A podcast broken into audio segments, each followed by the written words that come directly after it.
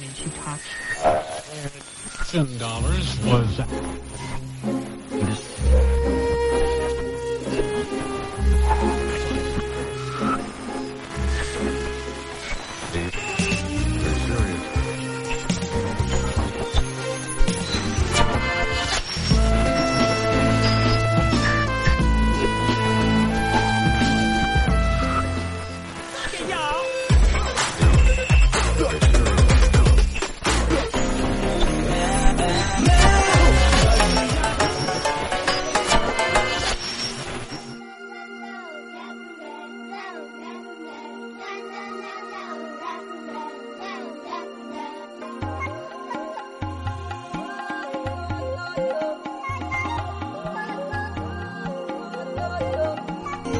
The Mood por Cineasia.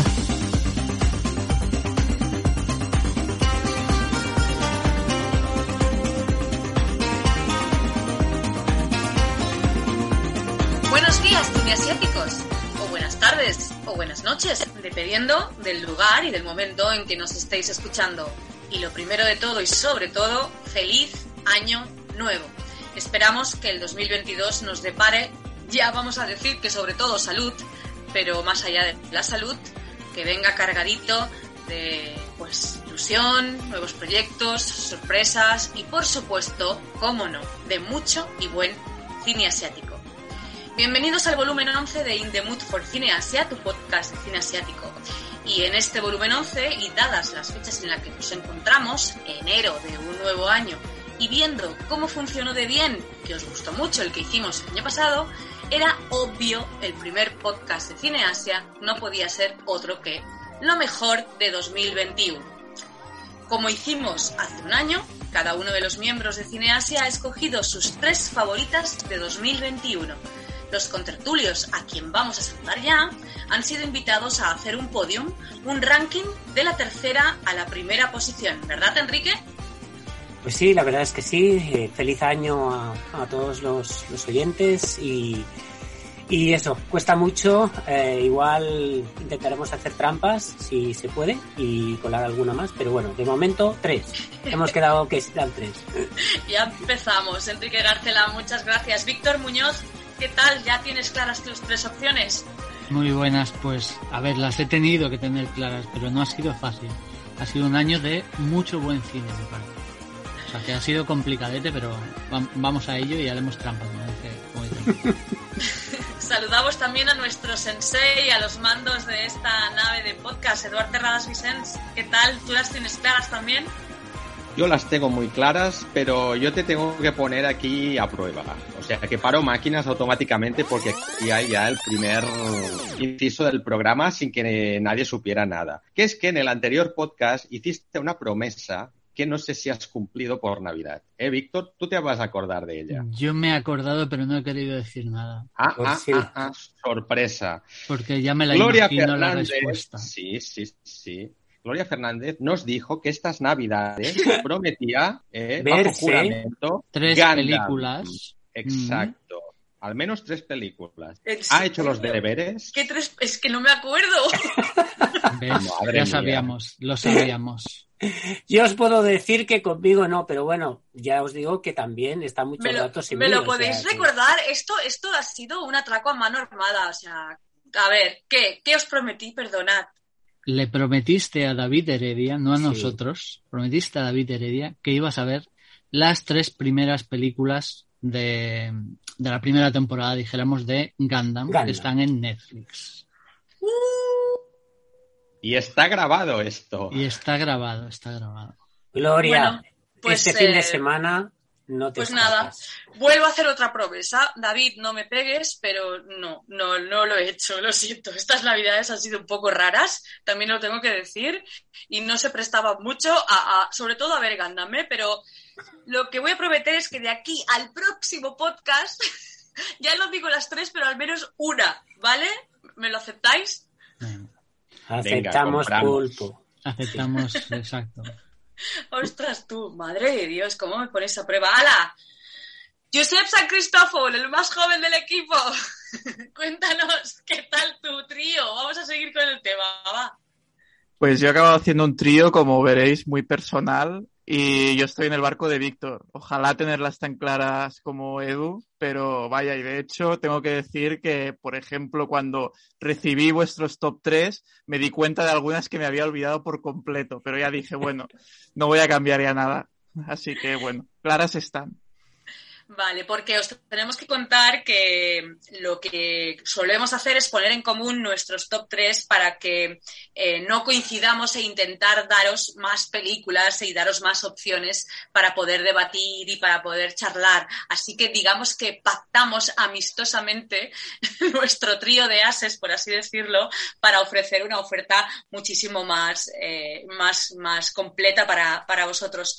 Y eh, tenemos dos sorpresas y dos cosas eh, nuevas para este podcast. Una es recordaros nuestro letterbox, ¿vale? Que sabéis que siempre las, las películas comentadas en el podcast las solemos eh, subir allí.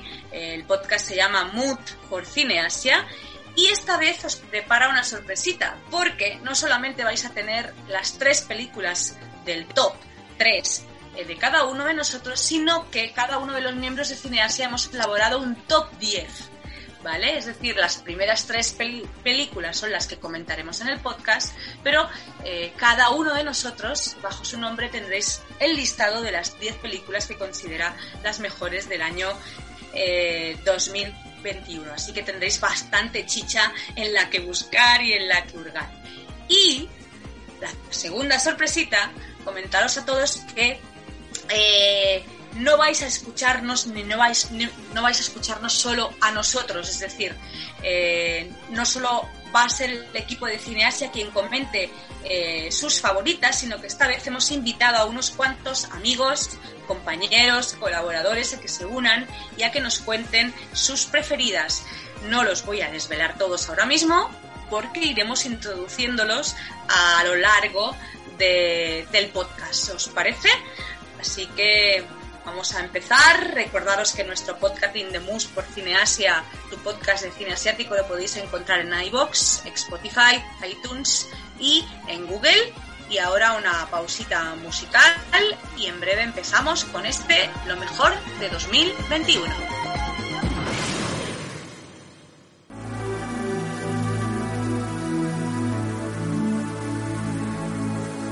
Nos gusta el cine asiático agenda, estrenos, reportajes, todo el cine asiático al alcance de tu mano en el portal de Cine Asia Online.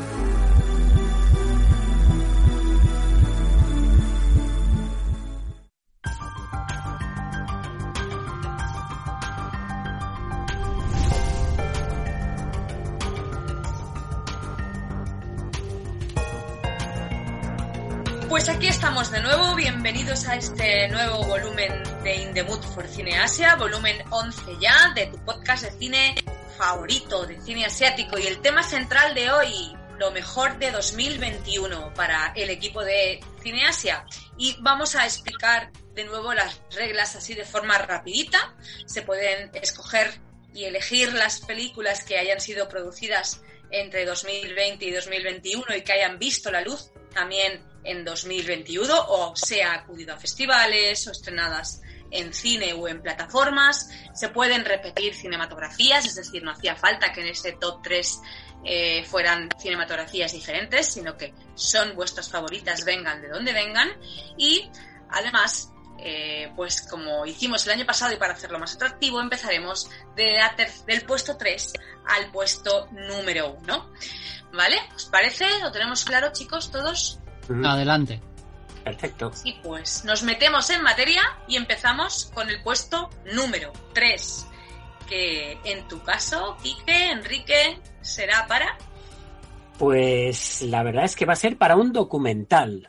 Y he de deciros que, es la última película que ha entrado en mi, en mi lista, que entró gracias a que Víctor pues eh, me la recomendó y se titula Escribiendo con Fuego. Es un documental producido en 2021, un documental de India, producido por dos realizadores, un chico y una chica, Susmit Ghosh y Rintu Thomas. Em, y la verdad es que es uno de esos documentales o una de esas películas que nos hacen reencontrarnos con el oficio, hoy en día bastante denostado, hemos de, decirlo, de periodista. Una película que, nos muestra la fuerza de voluntad, la valentía, el, poder de comunicar que puede conseguirse en un país tan grande, desigual y sobre todo machista como es India. Eh, el documental fue finalista de los, de los premios Oscar, ganó dos premios en el Festival de Sundance, donde se presentó, el premio del público y el premio especial del, del jurado. Eso auguraba que iba a pasar por multitud de festivales. La lista es interminable, son 23 premios y 16 nominaciones.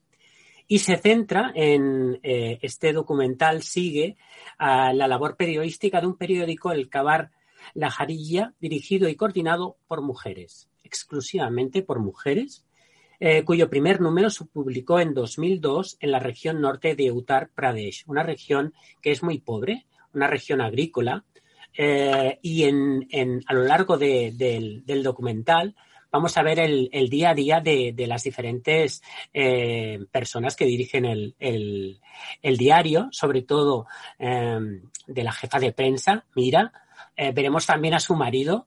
Es increíble como, como eh, cuando le preguntan eh, qué te parece lo que, lo que hace tu mujer, pues el, el marido se ríe.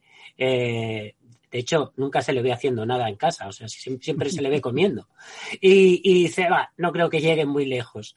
la verdad es que han llegado desde este 2002 muy, muy, muy lejos. Eh, porque eh, ha sido viral, ha sido una experiencia viral y realmente si os vais a Google y plantáis el, título del, del periódico Cavar la ya veréis eh, cuál es el, el resultado. Para mí es una de las películas acerca del periodismo que más me ha inspirado desde hacía tiempo. Creo que la última fue de Steven Spielberg, pero ya sabéis que Steven Spielberg es una, una de mis eh, debilidades con The Post. Y es un alegato a la libertad de prensa en un país como en India. Y es un alegato a decir que, que mm, el valor, eh, la perseverancia, hace que de alguna manera eh, se llegue donde, donde, donde quieras llegar. Yo creo que este documental que tenéis en filming debería ser obligatorio eh, el primer día de la carrera de periodismo. Y desde luego también lo recomendaría en las redacciones de todas y cada una de las cadenas de tele eh, y de radio y de prensa de nuestro país y de muchos otros, porque realmente es ejemplar.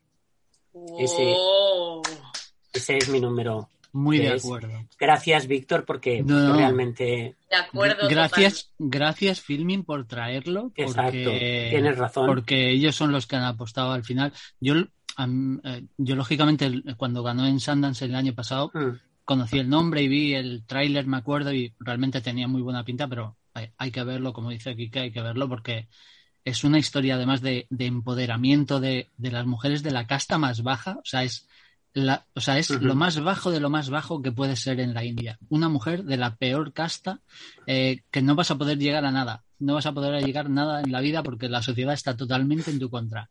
¿Y cómo tienen la fuerza para plantarse eso, a dar la noticia? ¿Y cómo? Que es lo mejor de todo, cómo empiezan a cambiar las cosas a su alrededor. según ellas informen o no informen. O sea, que es una historia de empoderamiento brutal. Sí, sí. Súper. Pues venga, eh, Víctor, sigue. ¿Cuál es tu tercer puesto? ¿Para quién es? bueno, mi tercer puesto, eh, me he dado cuenta que mis tres primeras películas no son en general muy alegres, que digamos. Me, he dado cuenta. He visto alguna comedia divertida este año, eh, tengo que decirlo, pero la verdad que todas son con historias un poquito así. Y el número tres es eh, para A Distant Place, una película coreana un film independiente del que nos enamoramos el año pasado preparando el Korean Fest Barcelona, cuando estábamos preparando la programación. Bueno, yo me enamoré totalmente de, la película y luego se estrenó en el, en el Indian Doc del Centro Cultural Coreano. Eh, ellos lo, lo, programaron también en filming, o sea que mucha gente seguro que la ha podido ver en el, en el festival. Y es una historia de cine independiente coreana que a diferencia un poquito de lo que solemos ver, que son ambientaciones normalmente urbanas, ¿no? Historias contemporáneas, pero en ambientación urbana. Aquí tiene una ambientación muy diferente porque es una ambientación rural. Nos vamos a ir a una granja, una pequeña granja eh, perdida en, el campo. Y es una película que nos va a hablar de dos, de dos temas, creo principalmente. El primero es de lo que se puede considerar familia. En eso se puede acercar un poquito a Corea, quizá, ¿no? Eh, ¿qué, ¿Qué es la familia realmente? Si tiene que ver la relación consanguínea o no. Y luego, por otro lado, toca un tema súper importante que no es muy habitual en el cine coreano, sí un poco más en el independiente, que es donde encuentra eh, su, su, poco lugar. Y aunque es un poco spoiler decirlo, es la homosexualidad. ¿no? El, la película toca, toca este tema. Eh, creo que con una gran delicadeza, con una gran sensibilidad. Es la historia de, de, una familia que va a vivir en esta pequeña granja, o lo que en apariencia es una, una familia iba a venir un, antiguo amigo del, del el que se supone que es el, hijo de la casa, ¿no? Uno de los trabajadores que, el trabajador que está allí, y va a venir este, este amigo suyo a, a, esta casa a, pues a estar con él unos días y bueno, vamos a ver la, la, relación que tenían los dos, la que tienen y la que pueden llegar a tener en realidad, ¿no? Porque me parece que es una, es una película que refleja muy bien lo de tener que vivir dentro de un armario, por así decirlo, eh, con las repercusiones sociales que hay eh, a su alrededor cuando, cuando los dos van al, al, pueblo. Hay una escena en la que los dos van a un, mercado a comprar y bueno, me parece que es una escena que es, que es muy chula sobre cómo que refleja muy bien ¿no? todo, todo eso. Y, y por otra parte, además, visualmente es una película que es, bueno, es una absoluta locura, ¿no? Dan ganas eso, de cogerla, te dan ganas de cogerte la mochila y plantarte allí en esos, en esos escenarios, en las localizaciones de la película de montaña. Eh, la fotografía es excelente. Pues para ser una película independiente de seguramente no mucho presupuesto, la fotografía es impresionante y para mí de las mejores que he visto este año, además es el segundo largometraje de este director, que no, era no es un director novel, tenía un, tiene un trabajo anterior que yo no he podido ver todavía, que se llama To River, se llama Park Kun-young, el director, y pues no he podido ver su peli anterior, pero lo que os aseguro es que voy a estar muy pendiente de lo siguiente que haga, porque me parece una película realmente muy, muy importante y de la que creo que tendría que tener mayor relevancia a nivel, a nivel eh, global. ¡Hala! Te has quedado a gusto, ¿eh? Pues Estamos de acuerdo. Venga, tercer lugar para Eduard, Eduard Carradas.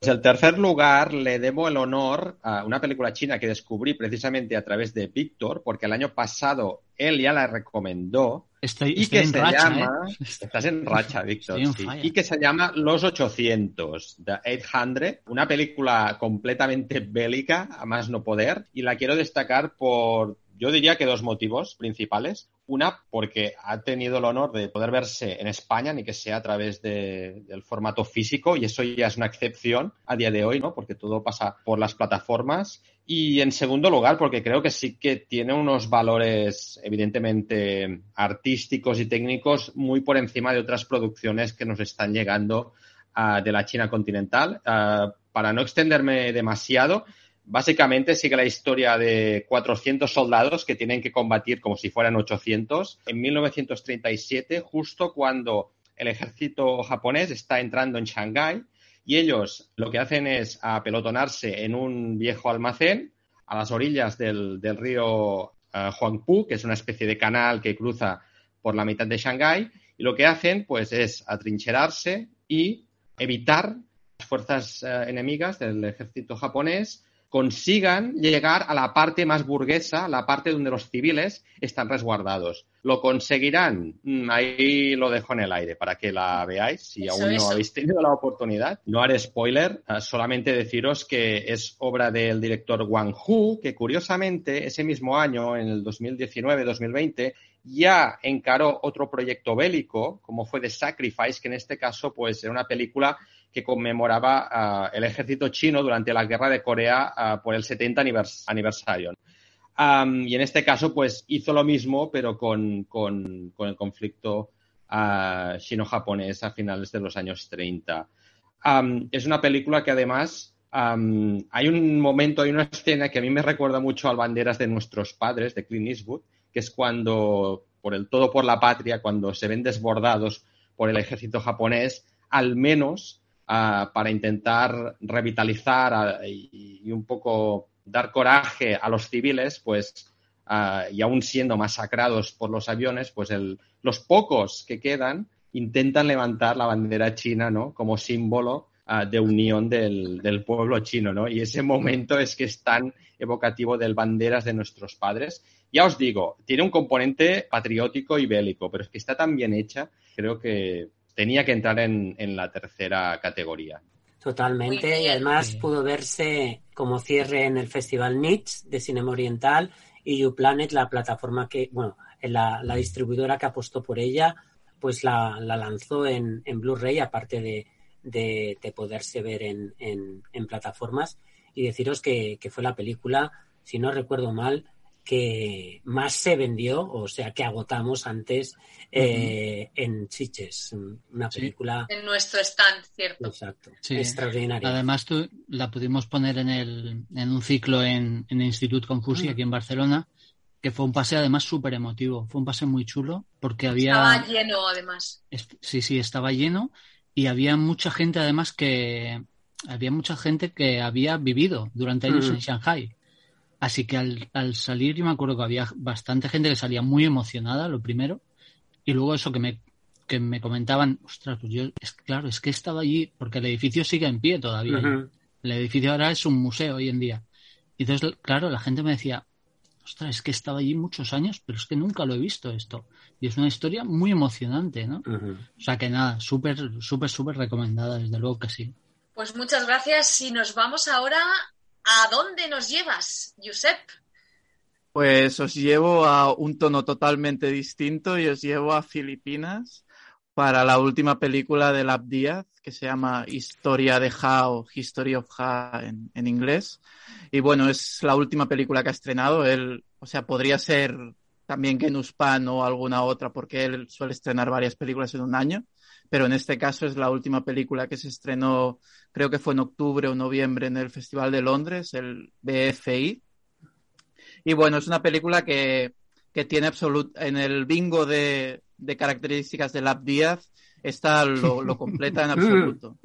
Es una película, bueno, larga para sus estándares, es normalita, creo que era unas tres horas y media. De hecho, recuerdo que en su, en su momento os dije, ostras, pensaba que era más larga y me decepcioné al ver la duración. Digo, bueno, ya que, ya que puedo ver esta película, que me, me gustaría que durara más. Pero no, bueno, yendo un poco al, a qué trata la película, que es un poco difícil cuando hablamos del Abdía, pues es la historia de un marionetista Uh, como siempre, es una persona de izquierdas, es un revolucionario, que justo, y esa es otra característica de Abdíaz, ¿no? El tema de la historia, es el año 1957, que es el año en el que muere el presidente Ramón Magsaysay, que el Díaz incide mucho en la importancia que tiene esta figura para la historia de Filipinas en general, porque es un presidente que era, bueno, lo habían puesto como la CIA, pero tenía una re relación muy ambivalente con la CIA, inició una persecución de todo el Partido Comunista y todos los izquierdistas, etcétera, y murió en medio de su mandato y en cierto modo es como que se endiosó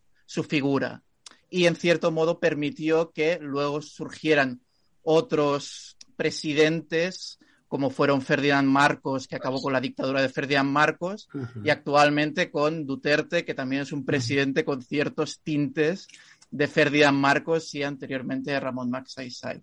Y bueno, el, el, protagonista es este marionetista que está trabajando como una especie de crucero al que se ha ido durante la presidencia de Magsaysay. En cierta forma se ha visto forzado a irse y al volver a su, a su pueblo de siempre se encuentran que todo ha cambiado.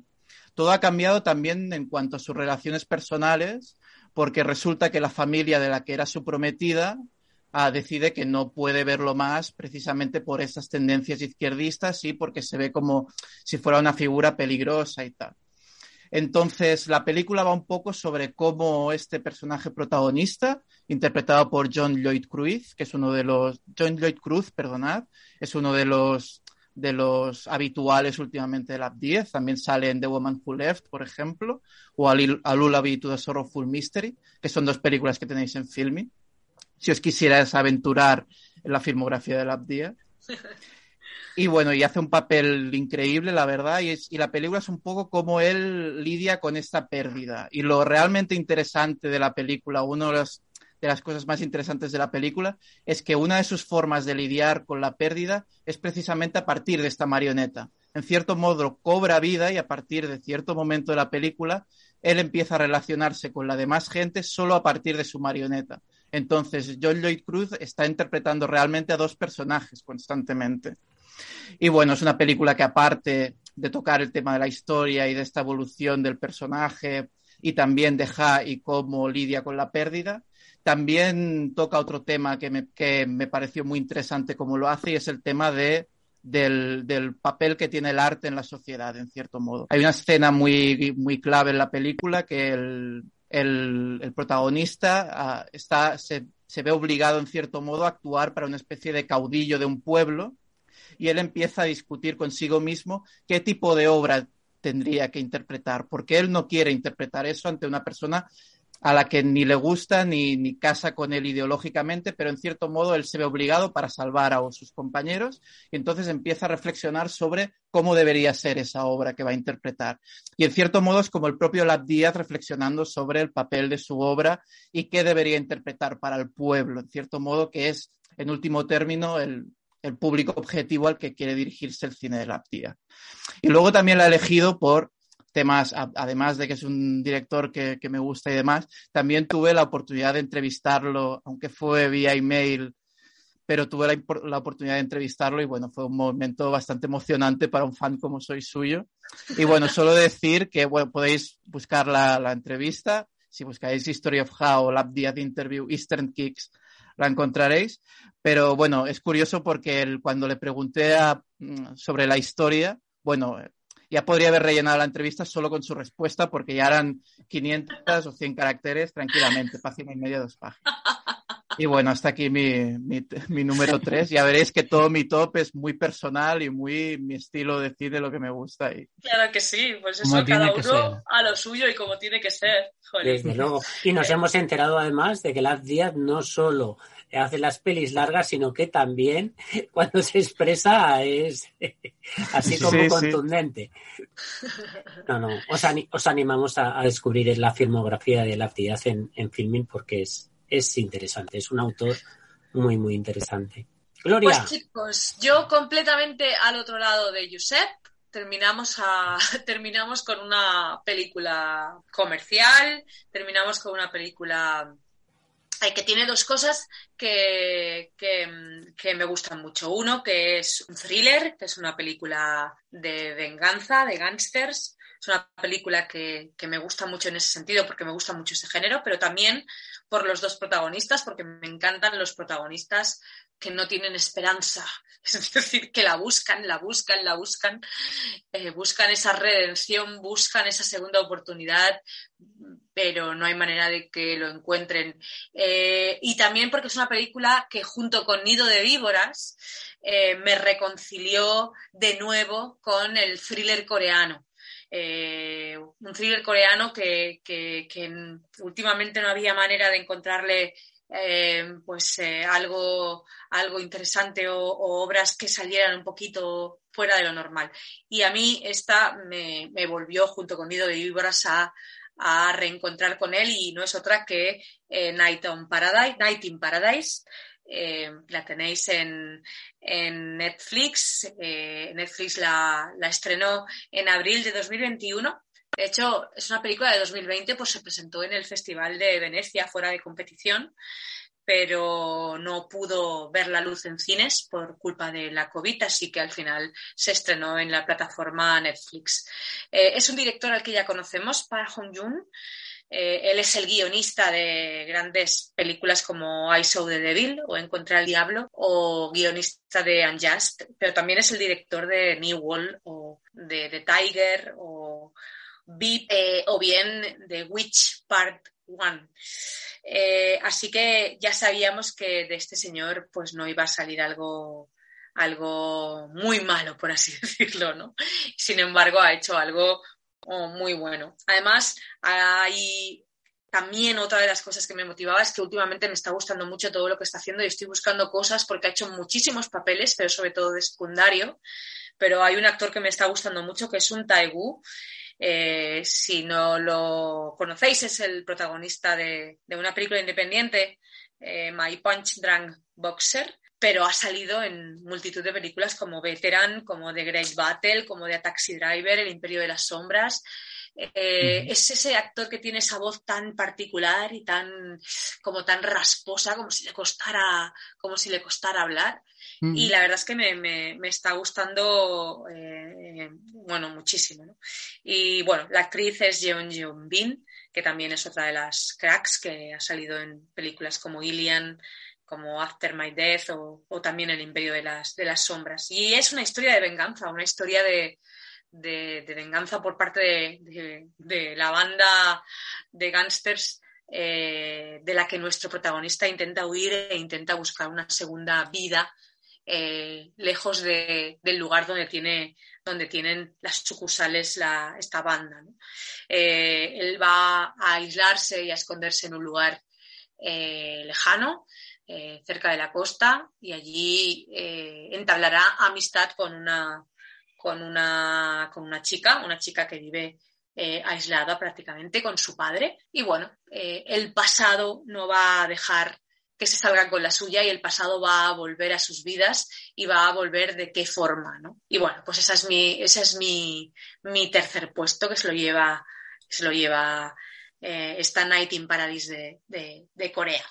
Pues chicos, mm, India, Corea, China, Filipinas, muy variadito este tercer puesto y, habrá que ver qué nos depara el segundo, que vendrá después de una pequeñita pausa musical. Pero antes, vamos a dar paso a uno de esos invitados que os comentábamos al principio, que también nos quiere dar eh, su balance o su trío favorito del 2021. ¿Y cuáles son las favoritas del año pasado de Ángel Sala, director del Sitges Festival Internacional de Cinema Fantastic de Cataluña? nuestro querido Festival de Sitges, pues su director eh, nos dice las que son. Ahí van.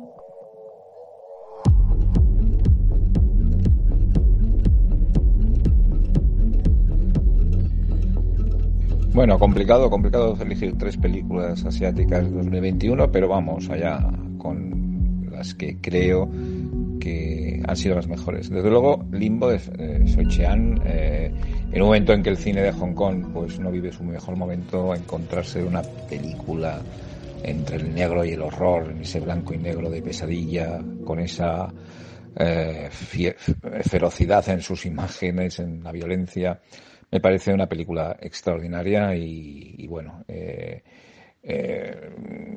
demostró en Berlín eh, y en Sitges pues la fuerza que tiene cara al público y ojalá alguien la rescate para estrenarse en España.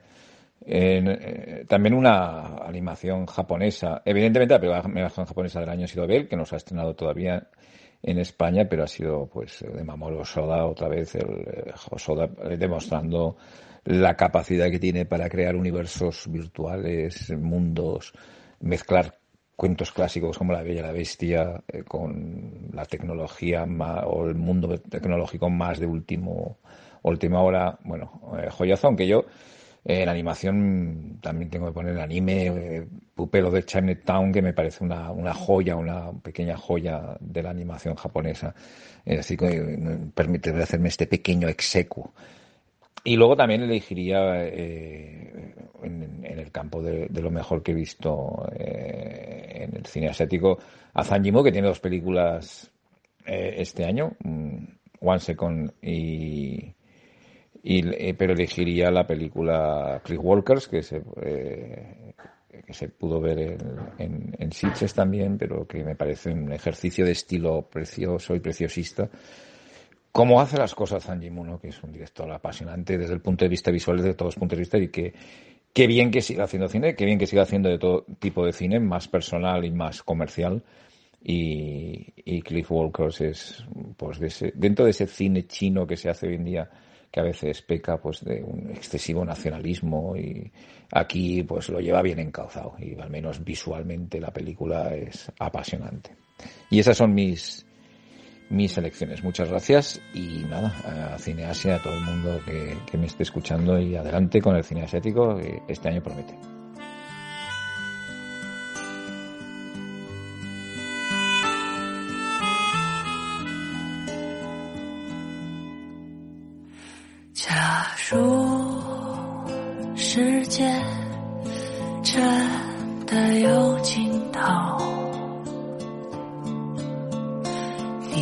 我们的重逢该不会等得太久。假如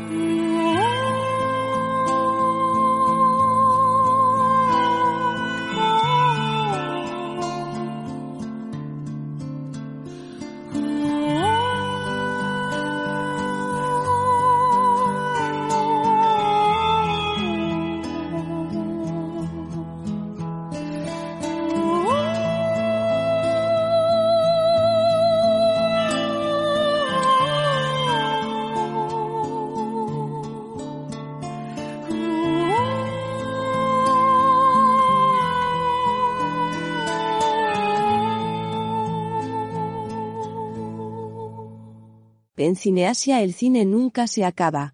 ¿Seguimos adelante?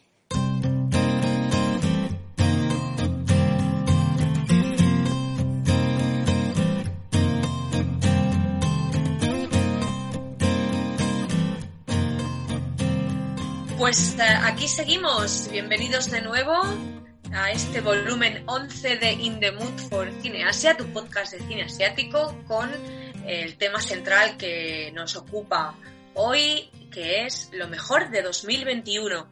Y no sé si os acordáis, eh, chicos, compañeros del año pasado, eh, pero durante la grabación del podcast tuvimos un invitado especial con nosotros todo el tiempo. ¿Os acordáis de quién fue? Jorge, ¿no? ¿O no? Jorge, no. O tuvimos a varios. ¿A quién tuvimos a varios? O, era uno muy grande. Pero no, no, fue Jorge, fue Jorge. Hubo una aparición especial. Sí. Pues sí, señor, sí, señor. Don Jorge Endino, responsable de la web de cine asiático Asiateca, que hoy no ha podido estar con nosotros esta vez porque, porque justo le tocaba horario de tarde, turno de tarde en el trabajo. Eh, y nosotros cuando estamos grabando el podcast es, es, es, por la tarde.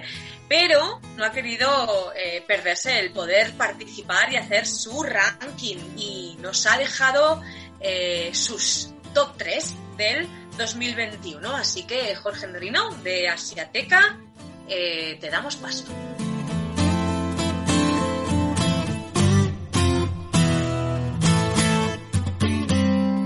Cuando pienso en, en las películas que he visto durante el año, nunca suelo haber muchas de, de, ese mismo año, con lo cual al final siempre acabo tirando de, festivales.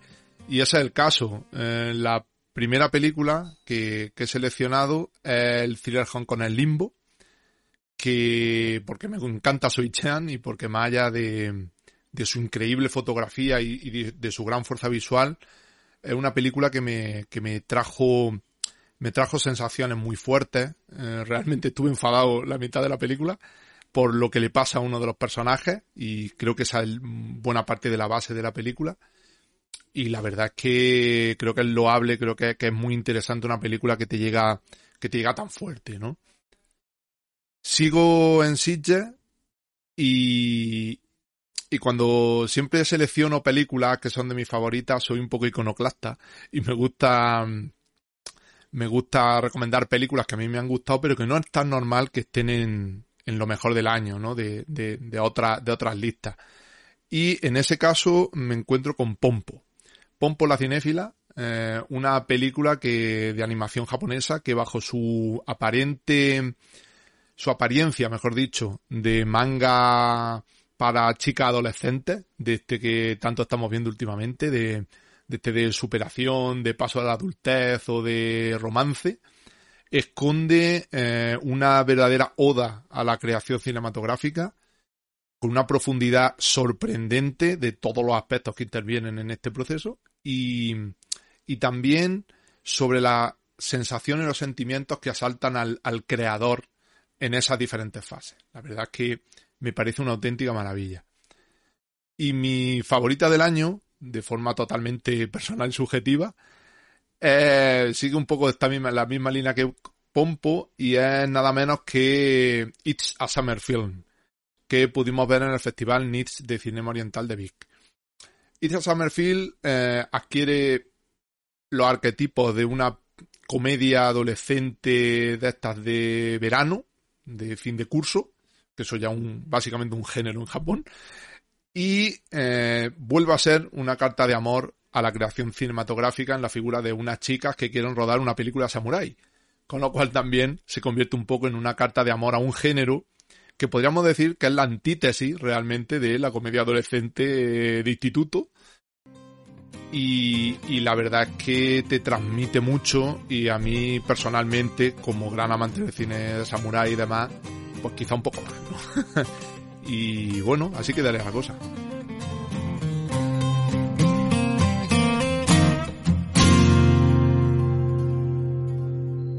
Bueno, bueno, bueno. Os tengo que reconocer que Icha Summerfield también estaba ahí en una actriz en, en, mi ranking, ¿eh? Pero ostras, su número uno eh, tela marinera, está, está guay, está guay. La verdad es que nos lo pasamos súper bien en ese pase que se hizo en eh, el Festival NITS de Cine Oriental de, de Vic en, julio del año pasado.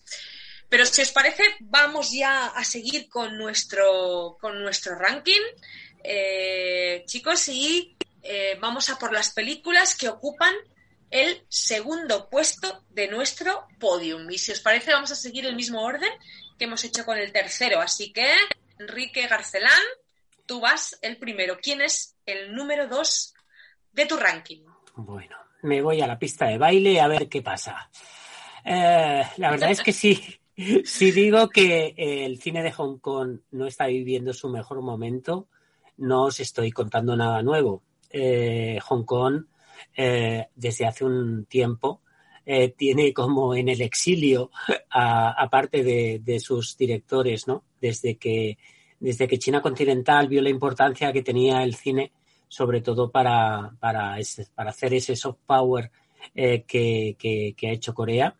La verdad es que la industria de cine de Hong Kong, en otros momentos súper maravillosa, pues se ha visto damnificada, ¿no? Por esa gran madre a la que se acogen directores como Dante Lam o, o, Sui Hark o, otros, ¿no? Em, pero bien, eh, desde hacía bastante tiempo le seguíamos la pista a una película de un tal Soi Chang. Eh, os digo un tal Soi Chang no porque sea totalmente desconocido, sino porque lo conocíamos desde hacía mucho. Mm, de hecho, lo conocíamos desde que eh, salía la revista y se editaba la revista Cineasia. recordaréis una cita de acción que se llama Love Battlefield, que nos tocó reseñar para esa, para la revista, eh, incluso un thriller alejado de los tópicos thrillers eh, de Hong Kong, como fue Accident, eh, que se presentó en Sitges en 2009, o Motorway, esa película en la que los coches eran como un protagonista más de, de la película y que vino apadrinada por Johnny To eh, al Festival de Cine de, de Sitges. Pues bien, las primeras imágenes de su proyecto, Limbo, que es mi, mi, mi segunda eh, película, eh, eh, fueron súper potentes. De hecho, es una película que se empieza a rodar en 2017 y no es hasta la Berlinale de 2021 que no, que no la eh, que no se, no se ve, no se muestra al, al público. Deciros que, que, he visto esta película eh, en una pantalla de, de, televisión, monitor, y que es algo, eh, bueno, es una verdadera catástrofe, porque es una de las cosas o uno de los fuertes que tiene Limbo es esa fotografía en blanco y negro, es un descenso a los infiernos de eh, ese Hong Kong. Es como si nos hubiéramos ido a esa divina comedia y hubiéramos transformado eh, Hong Kong en un enorme vertedero y el vertedero que nos está mostrando Soi Chiang en algunas ocasiones hasta incluso eh, parece bonito. ¿no? Eh, creo que la trama de la película es, eh, para mí es lo de menos. porque de hecho es, es, un tour de force entre, entre dos protagonistas, entre dos comisarios de policía, uno que tiene un pasado un tanto oscuro y que tiene ciertas eh, deudas pendientes con, con, algunos personajes, que es eh, interpretado por Gordon Lamb, y luego su compañero, que es joven, Manson Lee, que es un tipo escrupuloso, que es un tipo eh, que sigue la ley al 100%. Pienso que eh, ese tour de force que hacen ellos dos buscando a un asesino en serie que va descuartizando a sus víctimas y va dejándolas esparcidas por este vertedero, más allá de, de, ser un thriller, también eh, lo podemos ver como eh, que ese Hong Kong que, que, hoy está existiendo y que está sometido a una eh, reducción de sus libertades, eh, a manifestaciones, a no sé. Yo me Un sentí. Hong Kong agonizante. Exacto. ¿verdad? Yo me sentí como. Sentí eso en la película. Eh, sí que es cierto y sé que, que bueno, que, que el, los personajes femeninos no están muy bien tratados en la, en la película. Sé que puede ser motivo de polémica y, y, y estoy totalmente de acuerdo y luego que, que, vengan ahí a, a, darle a darle caña, pero que realmente creo que esa mujer a la que golpean, a la que estrujan, a la que machacan, a la que eh, tal, es Hong Kong. Es ese Hong Kong que realmente eh, no tiene muy, muy, muy buen futuro. Pero la película es un 10 para mí a nivel de fotografía y a nivel de dirección me encantaría saber planificar y dirigir eh, de la forma que lo hace Sui Cheang, ¿no? Eh, a sus pies.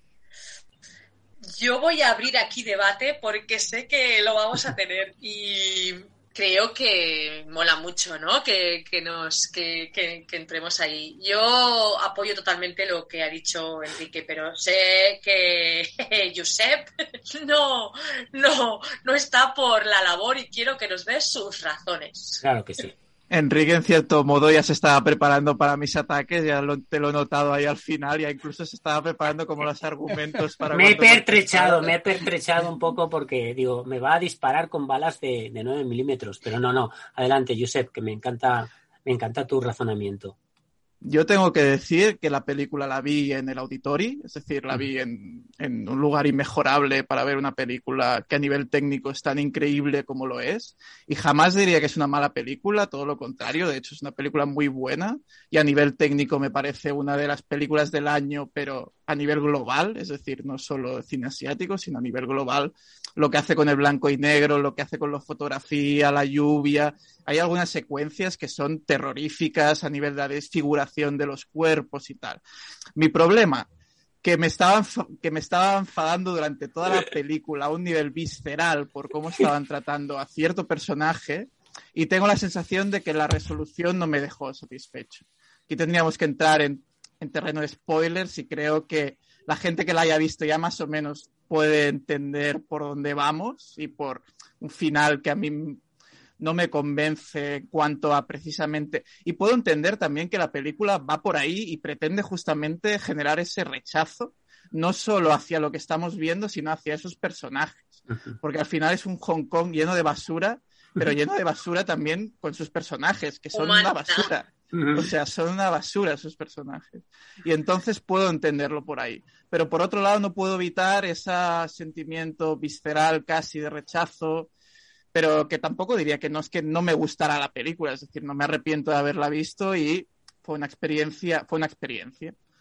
Pero digamos eso, sobre todo a nivel de resolución, me dejó frustrado, quizás te diría, respecto a cierto tratamiento.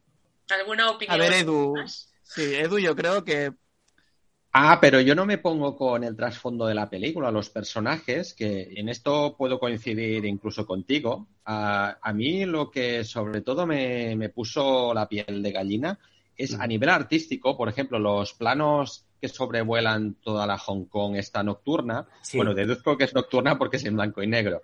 Ah, pero es que hice asociación de ideas ah, y es que es muy cyberpunk porque a mí me recuerda los planos aéreos de Ghost in the Shell. Y los policías machacados me recuerdan mucho a los personajes de los relatos cyberpunk, no solamente del anime japonés, sino también de la literatura norteamericana o europea. Y por eso me, creo que empaticé incluso con esos personajes, pero claro, me gusta esta asociación ah, de ideas. Y evidentemente, si pones a Kenji Kawai en mm. esos planos aéreos con su música crepuscular, es que, claro, mi cabeza se cortocircuitó. Peta. Estamos esperando que alguna distribuidora la traiga, ¿verdad? Por una razón u otra, yo creo que es una película que merecería ser eh, tener recorrido y es que se pueda Es muy difícil, es muy difícil. De hecho, el, otro día justo hablábamos, hablaba cuando, cuando, cuando Ángel Sala eh, me, dio su top 3 y, y, comentábamos por teléfono eh, lo de Limbo, porque es, ya lo habréis, ya lo habréis oído, es una de sus favoritas también. comentábamos que es una película difícil de de estrenar, difícil de, de posicionar en, eh, para alguna distribuidora en España, porque, porque por muy buena que sea y por muy eh, porque tenga unos niveles técnicos, es una película muy oscura, además muy descorazonadora, y es un, es, es un producto difícil de, de, que cuaje en, en, salas y de que y de que alguna una plataforma la, la saque así de forma me la quedo, ¿no? O sea, hay que pelearla, ¿no? Hay que, es una película que habría que pelear si, si la tienes tú como distribuidora. Pero bueno, Víctor, ¿alguna cosa que alegar? Porque me parece que eres el único que, no ha hablado sobre Limbo. Yo es que no he hablado porque no la he podido ver. Con ah, lo cual, ahí me quedo, eh, me quedo exacto, me quedo en tierra de nadie esta vez. Vale, pues no te vas a quedar en tierra de nadie porque te toca a ti con tu, con tu top 2. Pues mira, nos vamos del blanco y negro descorazonador, etcétera, a todo lo contrario, a una explosión de color y de música y de sonido con Bell de Mamoru Osoda, que es mi número dos, que, que os he robado sin pretenderlo, os la he, os la he afanado a Kike y a ti. Pero bueno, luego eh, habláis y comentáis que, que os ha gustado, sé que tanto o más que a mí. Eh, bueno, Bel de Mamoru no hace falta hacer mucha explicación de ella porque creo que todo el mundo la, conocerá ya. Era una de las películas que esperábamos todos con más ganas de este año, la vuelta de, Mamoru Soda.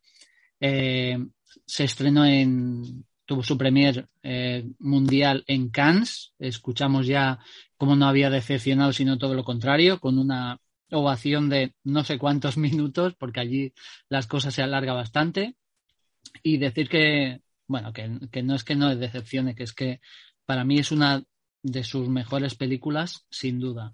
Eh, vuelve a sus temáticas habituales como, como, como, siempre, en eso no cambia. Esa división, una división entre el mundo real y un mundo imaginario, que aquí va a ser un mundo otra vez 2.0, dominado por las redes sociales, como en, como en Summer Wars. Eh, y que él lo va a plasmar adem- además de una manera física, ¿no? En un mundo donde todo va a ser posible, donde todo el mundo se puede reinventar un poco a sí mismo, porque por otro lado, para mí la, ot- la otra gran temática de la película es la identidad, ¿no? Que me parece que está también muy presente en su obra. Eh, y aquí va a utilizar el mito de la bella y la bestia con, con todo eso, pero de una, de una manera creo que diferente a lo que, a lo que estamos pensando.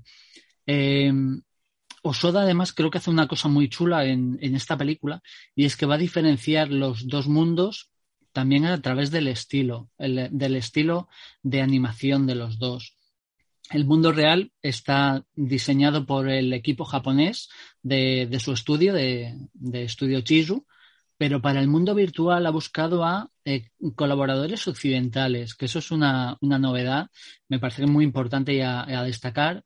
Ha utilizado a- al estudio irlandés eh, Cartoon Saloon, que, que la canción hecho- del mar, ¿no? que ha hecho la canción del mar, por ejemplo, sí, o eh, El secreto del mundo de Kells, me parece que se llamaba la, la primera que hicieron. Bueno, eh, una, una maravilla de estudio que ha colaborado en eso, en este, en este mundo virtual, junto al diseñador de personajes. Se ha ido a buscar al diseñador de personajes de Frozen, ¿vale? A un, a un diseñador que se llama Jim Kim, que le ha, hecho, le ha hecho los diseños de los personajes de ese mundo virtual. Así que los dos quedan como muy diferenciados el uno del otro. Eh, es una peli que es muy emocionante, es muy emotiva. La música va a tener un papel principal, eh, ya, ya os lo digo. Eh, además, como canalizador un poco de la, de la personalidad de la protagonista, ¿no? Ella va a buscar un poco la liberación a través de, de la música, ¿no? De la canción. Que en eso nos recuerda, o nos recuerda una peli que también me parece muy chula, que es El himno del corazón, que también utilizaba la música un poco en ese, en ese sentido. Y visualmente, pues eso es una explosión absolutamente maravillosa que lo que refleja son las posibilidades infinitas que tiene la animación, ¿no? Realmente. Es un, es un mundo lleno de creatividad y desde el primer segundo de la película estás absolutamente metido, metido en ello, ¿no? Eh, es una peli que recomendar a todo el mundo que la vea en la pantalla más grande que encuentre de cine. Eh, yo creo que la experiencia no va a ser la misma, ni mucho menos si se ve en una televisión, por grande que sea, en una tablet, en un ordenador, eh, ya ni hablamos en un móvil. Eh, creo que es una hay que ver en pantalla grande y que hay que disfrutar en pantalla grande porque me parece que vale muchísimo la pena. Es una, para mí ha sido una de mis mejores experiencias en cine, sin duda, de este año, si no la mejor. ¿eh? Yo diría que seguramente ha sido la mejor experiencia que he tenido en un cine este año, que fue en el auditorio de Sitges también. Eh, no en la sesión que estuvo Soda presentando el premio, por desgracia, pero bueno, no le vi a él, pero vi su película y realmente eso, el 18 de marzo es el, es el estreno en cines en España y recomendación 100% para, para ir al cine a por ella.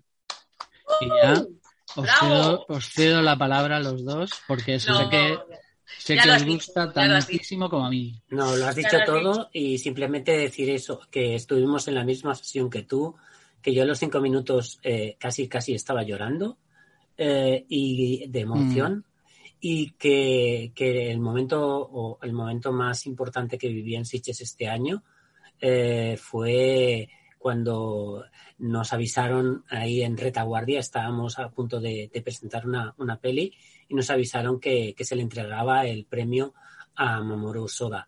Y tanto Gloria como yo pudimos eh, colarnos en, en, en ese auditorio y fue maravilloso como, como, como bueno, fue un momento que, que me recordó al de, oh, al de Satoshi Kon.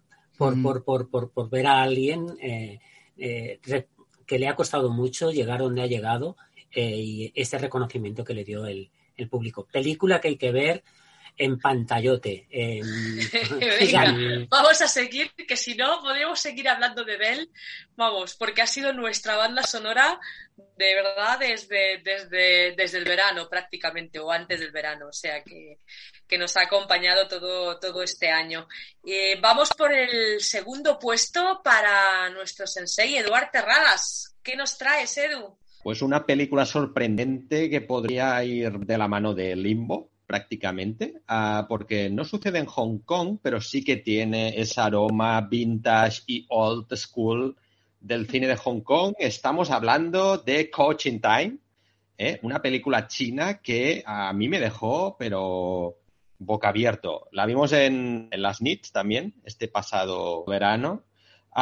Y es una historia muy simple, pero basada además en, un hecho real. Es la historia de un grupo de detectives que están persiguiendo durante, creo que una década, se pasan persiguiendo a este serial killer que pone en jaque y mate pues distintas ciudades de estas de la China continental interiores y este serial killer pues comanda un equipo que hace pues atracos pero perfectos, ¿eh? o sea, que no tienen escapatoria. Ah, y hay un grupo de policías que intentan darle caza poniendo pues prácticamente los códigos éticos de la policía en entredicho. Es decir, al final, como llevan tanto tiempo intentando cogerlos, pues tienen que saltarse a las normas. Um, y eso implica víctimas colaterales durante el trayecto. Es una película que a mí me recordó, creo que lo hablé con Gloria, precisamente cuando la vimos en, en las NITs, um, que la manera como estaba rodada me recordaba mucho al Ringo Lam de finales de los años 80, ese,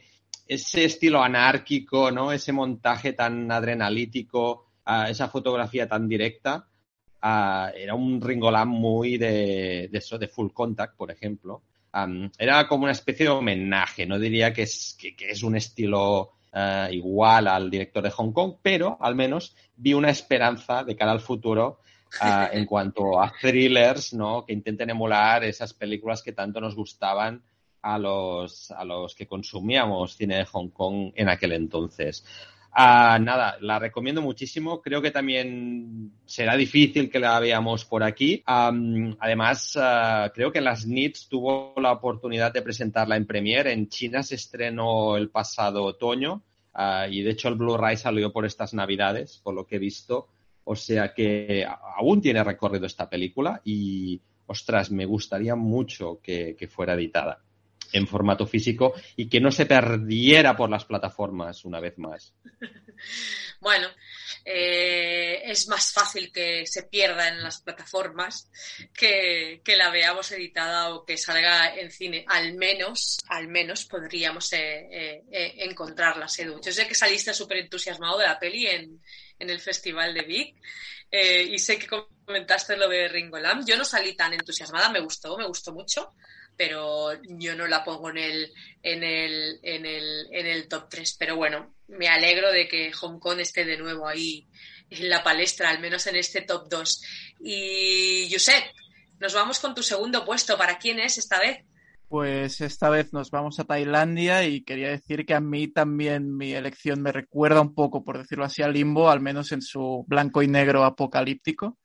La segunda película de mi top 3 sea, probablemente sea la más personal y es The Edge of Daybreak, una película del director tailandés Taiki Sakpisit y que se estrenó, de hecho tuvo su world premiere en, en, el Festival de Rotterdam del año pasado, que es cuando la pude ver. Y bueno, y después ha tenido un recorrido por no ningún festival así de los grandes, pero festivales así como el de Shanghai o el de Taipei y ganó el premio Cipresci en, en, el Festival de Rotterdam.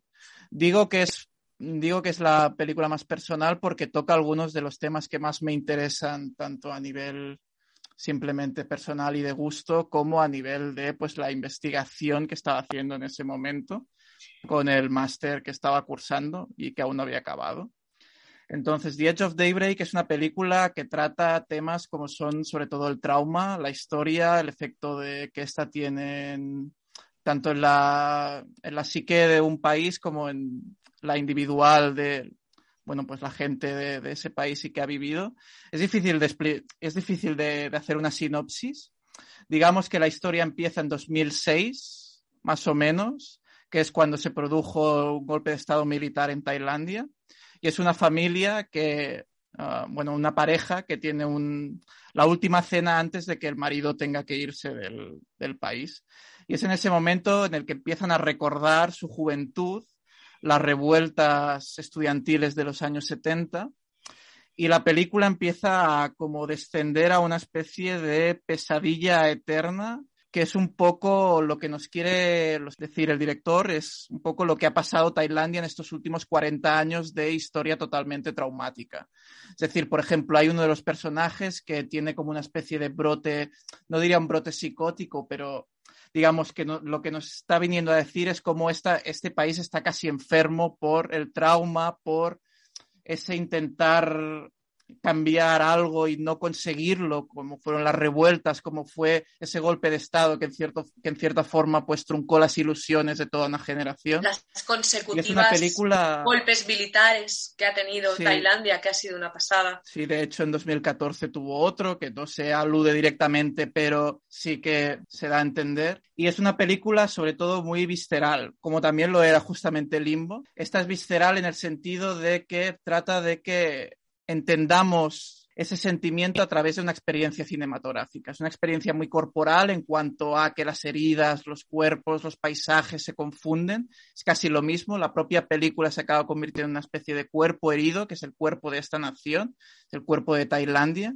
Y es una película que me impactó mucho. Por desgracia no pude verla en pantalla grande, pues porque el Festival de Rotterdam se hizo online y bueno, y este año también se va a hacer online y me hubiese gustado mucho poder verla. Y bueno, y otra cosa es que también tuve la oportunidad de hablar con el director, que uh, simplemente mensaje para los directores asiáticos que podáis ver este podcast. Ya sabéis que si me concedéis una entrevista, probablemente estéis en el top 3 del año que viene. Así que...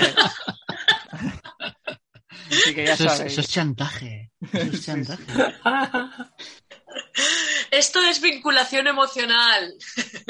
En Y este no caso, la, en este caso la podéis leer en Cineasia, que fue una, creo que fue el segundo, la segunda crónica o la primera crónica del Festival de Rotterdam de- del año Ujú. pasado. Y bueno, son algunos fragmentos y allí entro un poco más ordenado, digamos, a ciertos temas de la película y no tan un año después, intentando como recordar esa experiencia que fue, porque al final es difícil y también me va a pasar con la primera, con la primera aún me voy a bloquear más, pero bueno, ya llegaremos a ello. Bueno, pues ya sabéis si queréis leer la crónica de. La doble, la doble crónica. Rotterdam. Sí, sí, sí, doble crónica, Doble además súper interesante, ¿eh? Las dos, o sea que... Y está The Day of Daybreak. eh, pues eh, encontraréis ahí las opiniones y las conversación que mantuvo con, con su director. Gracias, Josep.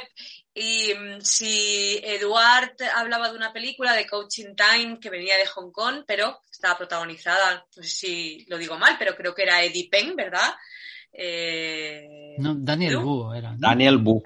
Ah, era Daniel, Daniel Wu, Wu vale, con, vale, un, vale. con un pelo magnífico que llevaba. Es además, verdad, cierto, cierto, cierto. Bueno, pues yo me voy a Eddie Mullet. Me voy a Eddie Penn porque mi segundo puesto es para una película que pudimos ver en, en- la sección Perlas del Festival de San Sebastián, porque venía de, de una proyección especial que se hizo antes, previamente, en, en el Festival de Cannes, así que no podía estar en otro sitio que no fuera, que no fuera Perlas y quería estar en San Sebastián. Eh, y además es la primera película de su director que, que se llama Shipei Wen. Nos vamos a China y estoy hablando de Are You Lonesome Tonight? Eh, sí, es cierto, como la canción de Elvis Presley, que por cierto tiene eh, cierta, eh, bueno, se escucha varias veces en, en- en la película y además tiene, tiene un porqué y tiene un motivo. ¿Vale? Y, y bueno, es, Eddie Peng es el protagonista, bueno, es un trío de protagonistas realmente, que es Eddie Peng, Silvia Chan, que está absolutamente maravillosa, y luego eh, Jan Peiyao, eh, que es el, el, el- el jefe de policía, por así decirlo, o el policía que va a estar implicado en este, en este caso que va a, a, empezar con un accidente de tráfico en el que Dipeng atropella a una persona. Eh, la persona resulta que es el marido de, de Silvia Chan. Eh, pero resulta que este, este atropello con fuga, vamos así decirlo, eh, no fue realmente el motivo por el cual esta persona murió. Por ahí lo dejo, porque la trama entra ya en otros derroteros, eh, pero nos va a servir eh, de fondo, lo chulo de, de esta historia eh, es que lo principal no es el por qué muere este marido o, el, o qué ha pasado, ¿no? que también lo es, pero lo principal no es eso, sino que vamos a descubrir a tres personajes, ¿no? Tres personajes que van a eh, confluir sus vidas eh, pues a, raíz de, este fallecimiento. Tres personas que, que, bueno, que tienen una vida realmente solitaria y que de alguna manera, eh, digamos, esa relación va como a revivirlos, vamos a, a, a, dejarlo, a dejarlo ahí. La, la, película es como una especie de puzzle que has, que, ir, que has de ir encajando las diferentes eh, piezas y además eh, me parece que la puesta en escena eh, me parece que es espectacular. Casi podríamos conectarla un poco a ese universo de Aojinan, por así mm. decirlo, para, para que la, la, los cines asiáticos tengan una especie de referente. Y la verdad es que es una película que podría perfectamente ser comprada por cualquier distribuidora o, o, o que, que, cualquier plataforma la pudiera, la pudiera estrenar. Sinceramente, eh, eh, bueno, creo que tendría que tendría sus, sus posibilidades. Sí, sí. No sé si... Está ahí con el lago del ganso salvaje, uh -huh. haría un programa doble estupendo, me parece. Ahí por está. Ejemplo, por ejemplo. Por ejemplo, Porque tiene una... Nice, mm. o... Sí, no es sé, que, la, que, esa fotografía así como de luz de neón y uh -huh. eh, muy, de, es. muy de, de noir chino eh, actual eso es súper es. potente, sí, sí. Y eso, es una película que, que, que, me parece que ha pasado rápidamente muy desapercibida, sin embargo, es que, hostia, para ser la primera peli de su director, es que, es que a este señor hay que seguirle muy de cerca, sinceramente. Mm. Eh, y bueno, pues eh, aquí está mi, mi, segundo puesto, así que esa segunda posición lista eh, vamos a ir a una, a una, pequeñita pausa musical, así como de descanso antes de llegar a las medallas de oro, pero no sin antes escuchar a otra, otro invitado, en este caso otra, ¿vale? Porque ni más ni menos eh, es Rocío Moreno, responsable de programación del Festival Fanzine de la Universidad de Málaga, eh, y ella nos va a comentar su ranking particular de este eh, 2021, su top 3. La escuchamos, un poquito de música y volvemos. Hasta ahora.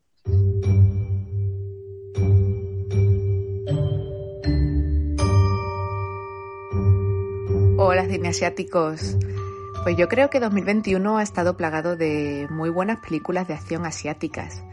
Quizá una de mis favoritas y, la espinita que se me quedó clavada por no poder llevarla a fancine fue la hongkonesa Limbo, por su trepidante ritmo y sobre todo por esa fotografía que hace que hasta que puedas oler la basura y la lluvia por la que se mueven los personajes. Ojalá pueda verse en salas comerciales pronto. Y si de buenos thrillers estamos hablando, también me quedaría con los dos estrenos coreanos que pudimos ver en la pasada edición de Fancine, con Midnight y con Recold. Pero no me quiero despedir sin hacer una, una mención especial a Mamoru Osoda y su particular versión de La Bella y la Bestia. Para mí, Belle ha sido un espectáculo técnico en cuanto a animación y sobre todo por su banda sonora que nos ha regalado unos momentos maravillosos.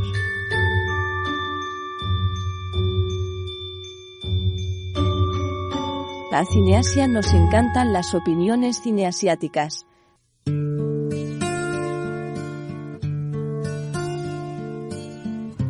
살면서 그러고 물어보냐 피쳐가는 민망하게 이 바닥 미리 다 그러지 뭐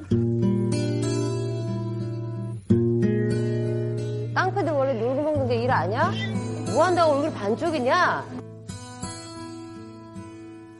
어둠 천당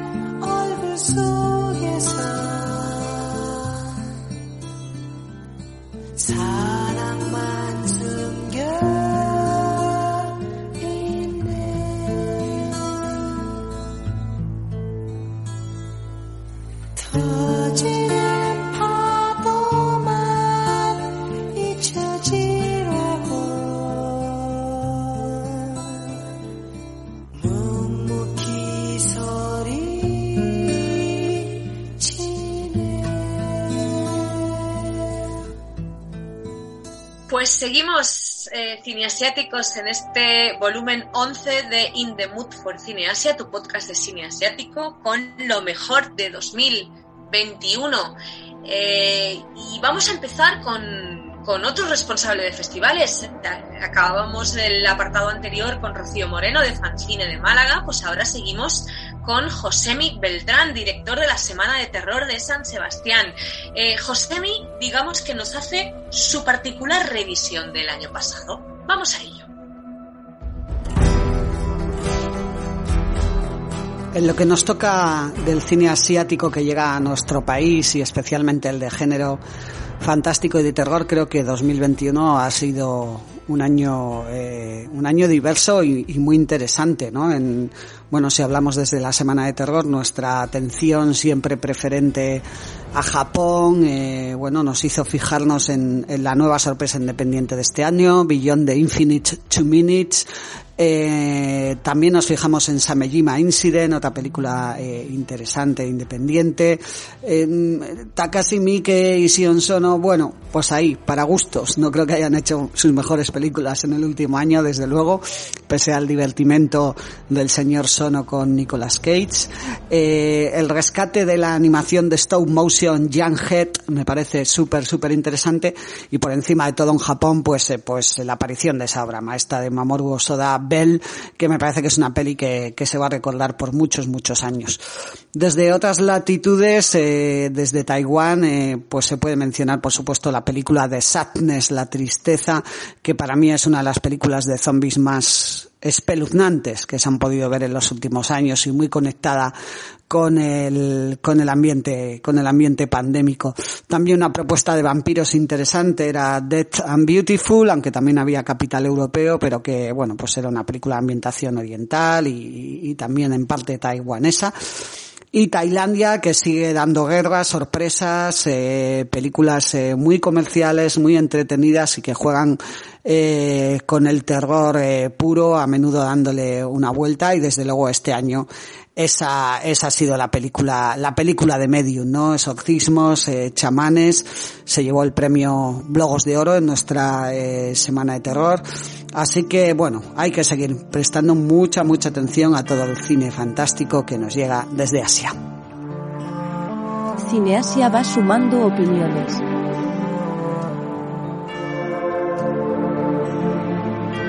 Pues nada, ahí queda esa revisión que ha hecho Josemi. No sé si ha aceptado lo de los, lo de los tres, lo del top 3 no lo tenía muy claro, así que, que bueno, pues bienvenido sea. Muchas gracias. Y compañeros, ¿qué os parece si nos adentramos ya en lo mejorcito de cada casa?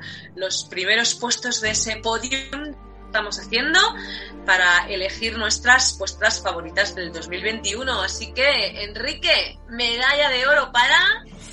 Medalla de oro para... Redoble de tambor.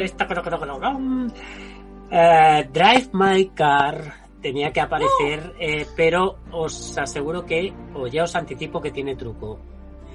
Drive My Car. La verdad es que eh, seguía este director eh, desde Asako 1 y 2. Eh, fue una película que nos sorprendió a todos. Mm, gracias a, a, Filming pude recuperar eh, una película que él graciosamente llama Happy Hour, a pesar de que dura cinco horas. Filmin la ha dividido mm, en tres partes porque así anima más al visionado. Yo lo recomiendo desde, desde ya. Pero Ryusuke Hamauchi es uno de los directores de- del año. De hecho, que, que un director, y ahí viene la trampa, eh, gane dos festivales internacionales en un mismo año.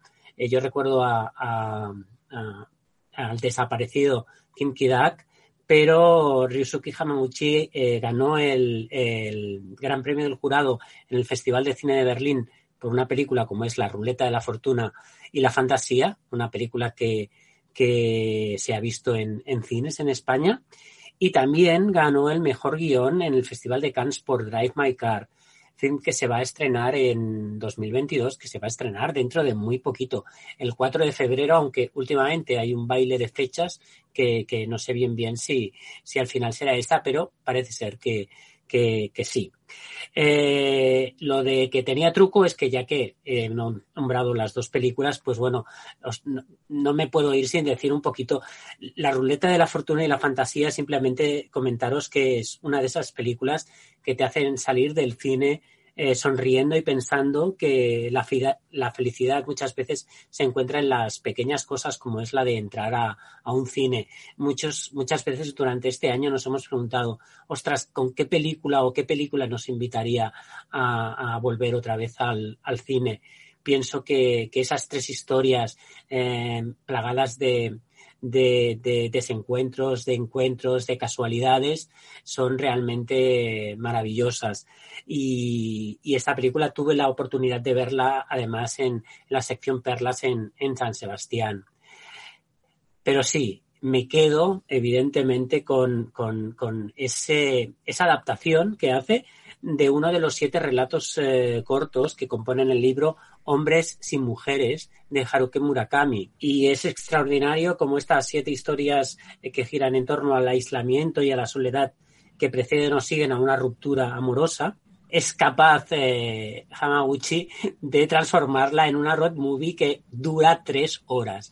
Pero el dura tres horas no lo digo en plan negativo, sino que lo, lo digo en en plan totalmente eh, positivo.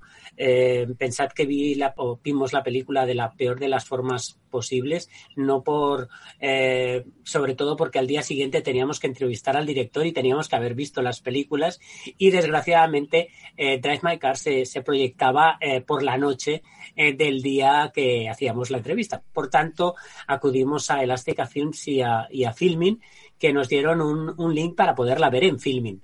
Eh, evidentemente teníamos un portátil, empezamos a verla y fue como, como una road movie, porque realmente hicimos varias paradas, recuerdo, eh, para verla. Vimos un trocito por la mañana, nos fuimos corriendo a la primera película y luego eh, volvimos. Eh, realmente Hamaguchi, eh, lo que me encanta de Y él aún es... así nos gustó y la tienes en el primer puesto, ¿eh? O Sí, sea sí, sí. que- No he vuelto a ver la película, o sea, os lo aseguro. Volveré a verla cuando, cuando se estrene en, en- en cines, sobre todo porque me encanta eh, eh, todos esos elementos que son propios del director. Eh, primero, el cómo ensaya con los actores, la manera tan particular que tiene de hacerles entrar en materia.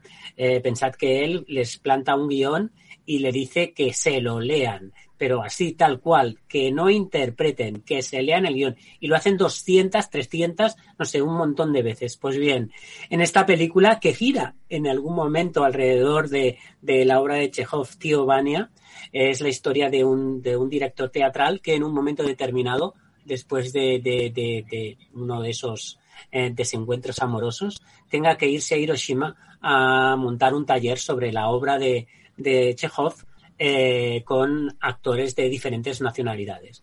Y tendrá una acompañante, eh, una mujer que será la que le haga de, de, chofer. Eh, realmente es una película mm, que es eso, una road movie, pero una road movie hacia los sentimientos o hacia las emociones, hacia, hacia el cómo expresarlos, hacia el cómo, cómo somos de humanos los humanos y la dificultad que tenemos muchas veces para comunicarnos. Creo que esa es una de las eh, eh, características de la película. Deciros que, que Hideyoshi Nishihima que es el actor de Dolls, y eh, Toko Miura, que es la que hace de, de- de conductora, eh, decir que debutó en una película que vimos todos en Sitges, eh, en, esa película hacía de alumna y seguro que se la cargaban, porque es Lesson of the Evil, eh, esa película tan bonita de Takashi Miike en la que el profe iba con una escopeta cargándose a todos sus alumnos. Pues sí, si queréis verla en, en su debut en, en la interpretación estaba, estaba ahí. Nada más, es mi número uno. Hamaguchi, me tienes ganado el corazón eh, y sigue haciendo cine, de verdad. Cómo nos ha colado un 2 por 1 ¿eh? Un Nos dos ha- por uno, ¿eh? Como buen amante de las pizzas. la cosa, Sí, sí. ¿sabes? Ha sido así como tiro y Estamos en enero, rebajas. Yo no voy a añadir, yo no voy a añadir nada a lo que ha dicho Enrique, pero quiero comentar cómo parece que la forma de, la mejor forma de adaptar a Murakami es ignorar un poco a Murakami, ¿no? Cogerle el relato y acabar haciendo un poco lo que quieres, porque estoy pensando en Burning, que es como la otra gran adaptación de Murakami, y un poco hace lo mismo. Y luego también decir que, ostras, que para tener el recorrido que está teniendo Drive My Car en, en suelo norteamericano, a nivel de premios y tal, muy buena tienes que ser si no eres una película de habla inglesa, de, de- de Ujú. habla inglesa, digamos. Muy complicado y ostras, no va a ser Parásitos, no lo va a ser, pero ya tiene muchísimo mérito lo que está haciendo. Sí, le están, le están dando un montón de promoción allí y bueno, Globo de Oro ya se lo llevó. El Oscar, yo creo que parece la nominación garantizada y, y el Oscar lo tiene prácticamente un, vaya, un pie y medio, me parece que lo tiene él. O sea que, no, no, realmente es espectacular lo que es. eh, y además eso, que es una película de tres horas, es cine más de autor realmente que de que Parásitos, ¿no? Es una peli mucho más complicada para un público más abierto. O sea que, no, no, adelante. Pues adelante, Víctor, porque ahora continúas Vaya. tú con tu medalla de oro. ¿Ves? Me pasa por hablar. Eh, medalla de oro. Bueno, el cine de India se lleva este año mi número uno. Ya sabéis que estoy dando la brasa, llevo varios años ya dando la brasa con el cine de India, además de una región muy concreta, que es la región de Kerala, es la industria malayalam y en mi opinión, porque esta no es en mi top 10 hay eh, creo que dos películas de esta, de esta industria en mi top 10, podría haber tres incluso. Eh, para mí esta región está produciendo eh, ahora mismo el mejor cine de Asia, creo que con cierta diferencia además para mi gusto. Toma ya. Además, sí, sí, o sea, es, me parece es algo espectacular y que no, y que como es un cine de India regional, lo tiene muy difícil para, para salir de ahí realmente. Eh, pero si estuvieran firmadas estas películas por directores eh, franceses o, o húngaros, pues creo que estaría Vale, más. y aquí, aquí voy a proponer un reto.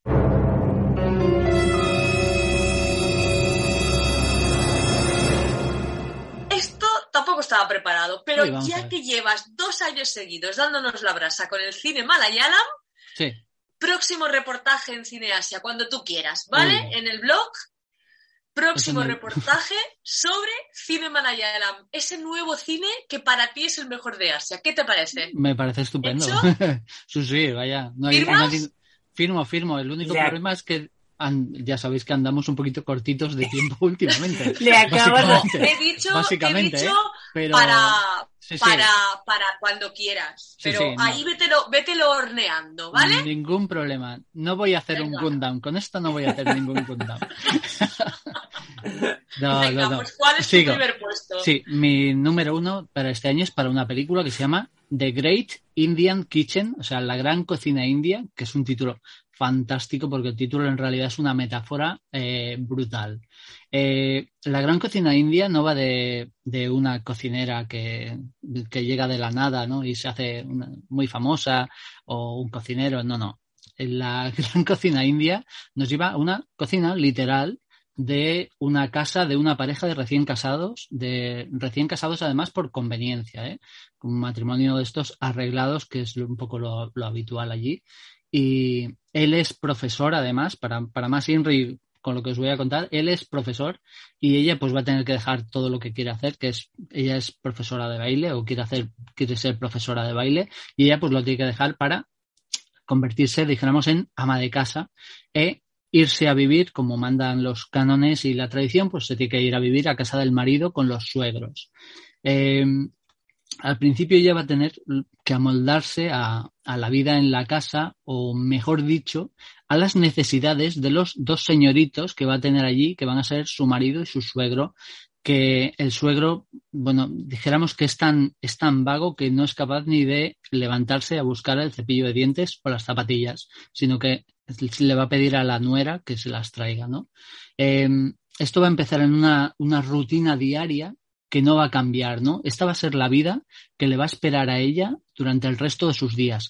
El cocinar eh, todo a mano, el, el, tener que moler todas las semillas para hacerle al señor suegro el chutney a mano porque el prefabricado no le gusta. A tener que lavar la ropa a mano.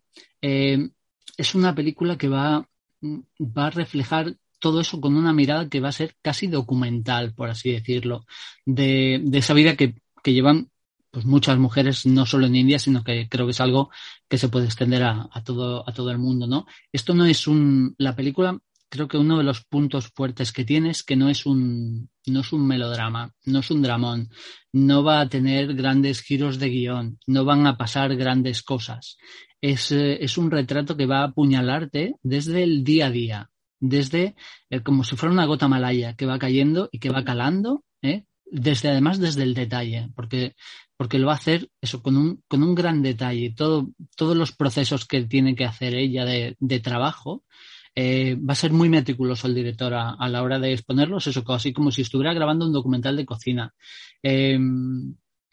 Eso, es, un, es una peli que me dio mucha alegría que la, la recogió el, el, Asia Film Festival de, de Casa Asia, la, la, tuvo en su programación online, la tuvo en filming durante, por desgracia, solo unos días. Me hubiera gustado que, que se hubiera quedado ya ahí la película, pero me parece una película absolutamente brutal. Eso que si tuviera, eh, viniera firmada por otro director que fuera un poquito más reconocido, eh, pues creo que lo hubiéramos visto sin duda en los grandes festivales y creo que posiblemente también en los cines de España, porque es una película que me parece no comercial en el sentido de que sea eh, una película para el gran público, pero creo que en el, en el, para ese cine de o ese público que busca propuestas así como un poco más autorales, creo que hubiera entrado de cabeza en ella, vaya.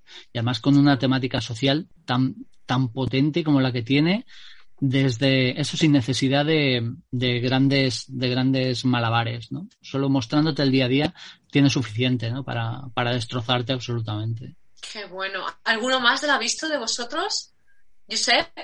Yo tengo que decir que la vi justamente porque la recomendó Víctor, quedaban unos pocos días para que se terminara el Asian Film Festival mm. y no sabía muy bien cuál ver y, pues, y vi que había puesto un tweet que, que, estaba bien.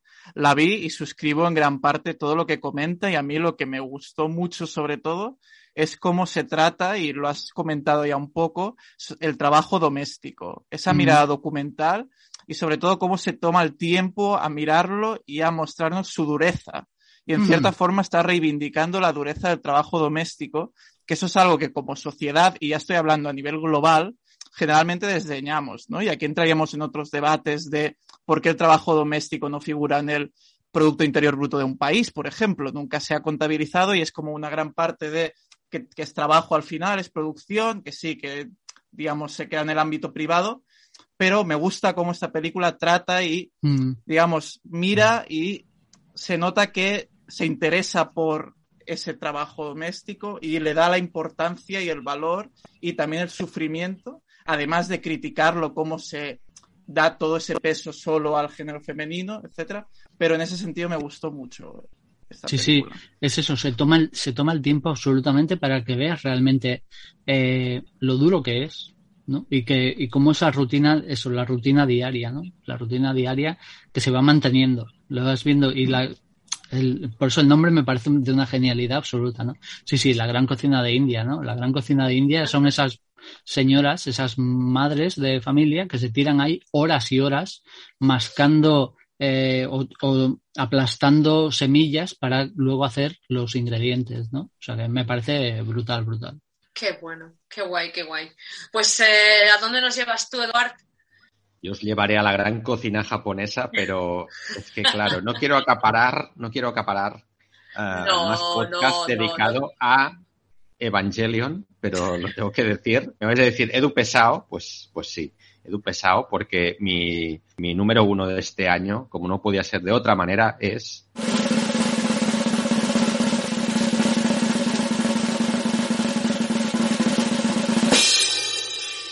Evangelion 3.0 más 1.0 Thrice Upon a Time. eh, un título súper corto y súper comercial para este fin de ciclo, por fin, eh, de Evangelion. Después de 13 años, desde que se estrenara la tercera parte, pues por fin Hideaki Anno ha, ha puesto pues la, la coda final y de una manera súper espectacular, aunque no de la manera que nos hubiera hubiéramos querido ver, ¿no? Porque la queríamos ver en pantalla grande o al menos eh, en nuestros reproductores domésticos, no.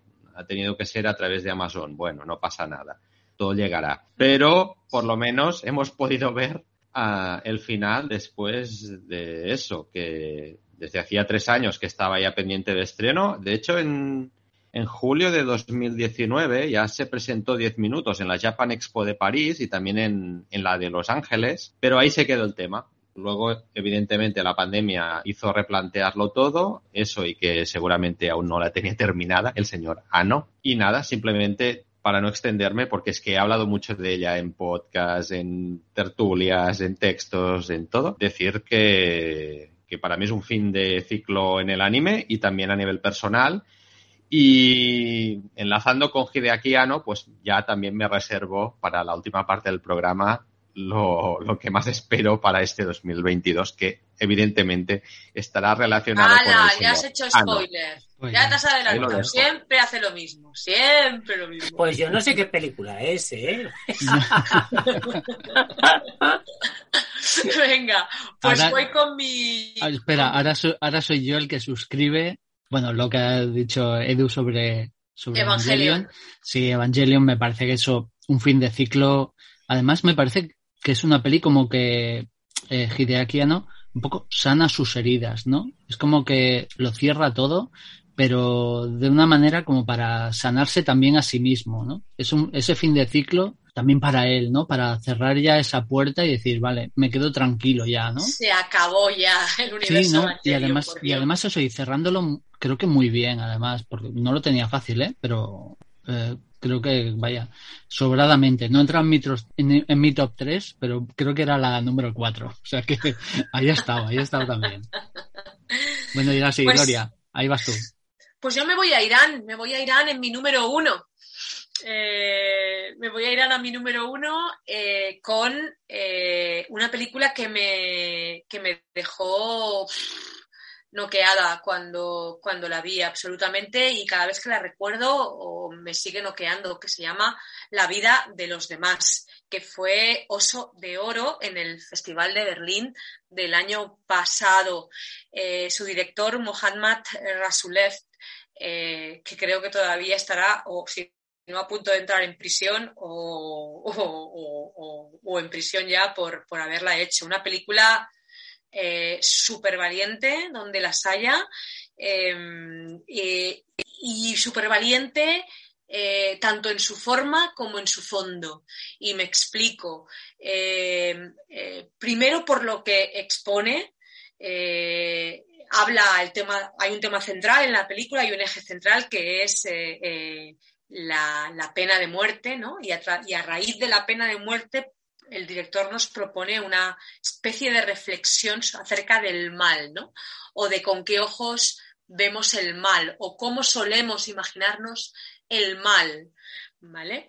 Eh, evidentemente toca un tema eh, candente eh, en Irán, una película que evidentemente nunca hubiera pasado la, la censura iraní, pero que él, el director decidió tirar, tirarla para adelante, casi, casi se, se rodó clandestinamente prácticamente y de hecho el oso de oro lo recogió su hija porque, porque él no pudo ir a la ceremonia porque estaba, no le dejaban salir del país, no le dejaban salir de, de Irán. Esto en cuanto al fondo y en cuanto a la forma es por la manera en que, en que nos expone eh, esa reflexión, ¿vale? Porque, porque lo que hace Rasulef es contar, es eh, dividir la película en cuatro capítulos, ¿vale? Cuatro historias que reflexionan sobre lo mismo, sobre esa maldad o esa imagen del mal que podemos tener y, y esa pena capital que existe en, en, en, Irán, esos cuatro episodios eh, que nos cuentan y que tienen personajes eh, completamente distintos unos de otros, pero que de alguna manera eh, se van a en- entrelazar, que no, que no entrecruzar. Ya lo veréis, sí, porque no quiero desvelar mucho, ¿vale? Pero, pero bueno, eso lo dicho, me parece una peli súper eh, valiente. Eh, el hecho también que se estrenara por parte de la distribuidora que, que, lo hizo también me parece una apuesta eh, súper interesante y si podéis rescatarla, pues yo lo diría. Nos vamos desde de una historia donde nos habla desde de una familia, una familia normal que va a sacar dinero a un banco y va a ir de compras, pero cuyo marido, ¿no? cuyo padre de familia, por así decirlo, eh, tiene una curiosa un curioso oficio, lo vamos a dejar ahí porque creo que puede sorprender. Nos vamos a ir también a, a un chico que consigue escaparse de, de la cárcel, ¿no? Y al que vamos a rescatar luego en una cuarta historia.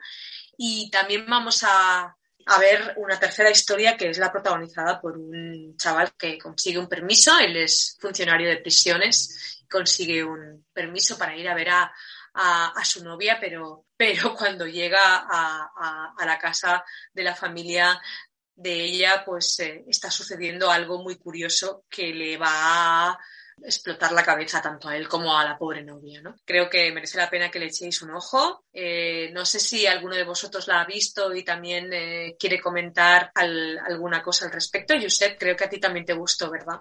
Sí, de hecho, bueno, la fuimos a ver juntos y... Es cierto, no y me al acordaba. prin- ¿Qué le sí, pasa? y al principio del podcast que he dicho que al ver vuestros top 3 había alguna película que no me acordaba, pues hablaba justamente de la vida de los demás porque no sé por qué en mi cabeza, por un lado se había como cruzado con a Giro de Farhadi, por otro lado la tenía como del año anterior y se me había ido totalmente de la cabeza. No sé si habría entrado al top 3, pero al top 10 seguro, porque sí es una película que me, que me gustó mucho. Da su naturaleza episódica y al final, al final es cuestión de gustos. Así que puede pasar que hay algunos, algunos, digamos, episodios que te parezcan mejores que otros. A mí personalmente creo que el primero es el que te deja una sensación más devastadora. El primero es, es de 10 absoluto, pero es una película que está muy bien y que, como tú dices, sin ser historias entrecruzadas, es como que hay un cierto recorrido por todos los episodios ya sea temático, ya sea porque va como tratando diferentes partes de esa cuestión como es el, eh, la pena de muerte.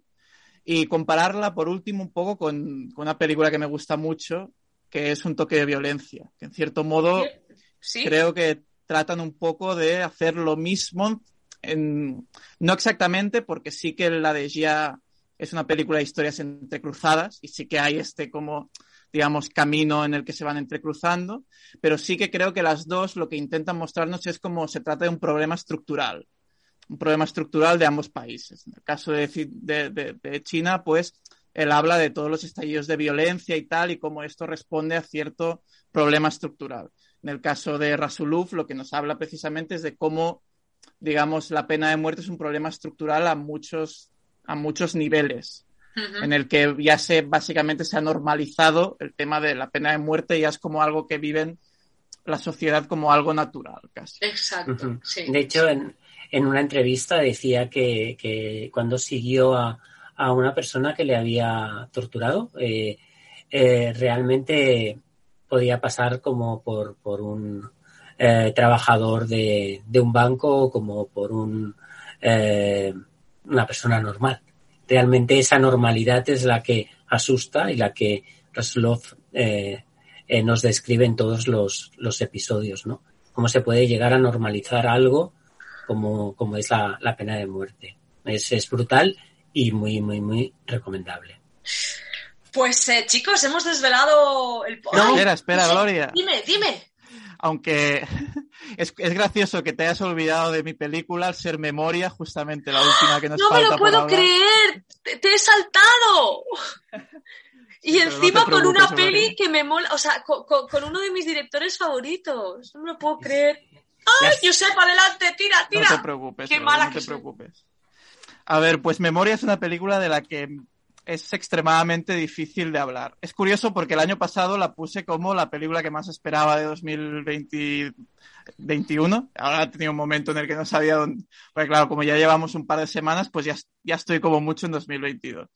Pero sí es justamente la película que, dije que, que más esperaba y es que no podía fallar. Es que era imposible que fallara. En cierto modo, estoy haciendo un poco de trampas porque, a ver, es coproducción, pero es una película rodada en Colombia, donde la mayoría de actores, menos la protagonista Tilda Swinton, son colombianos.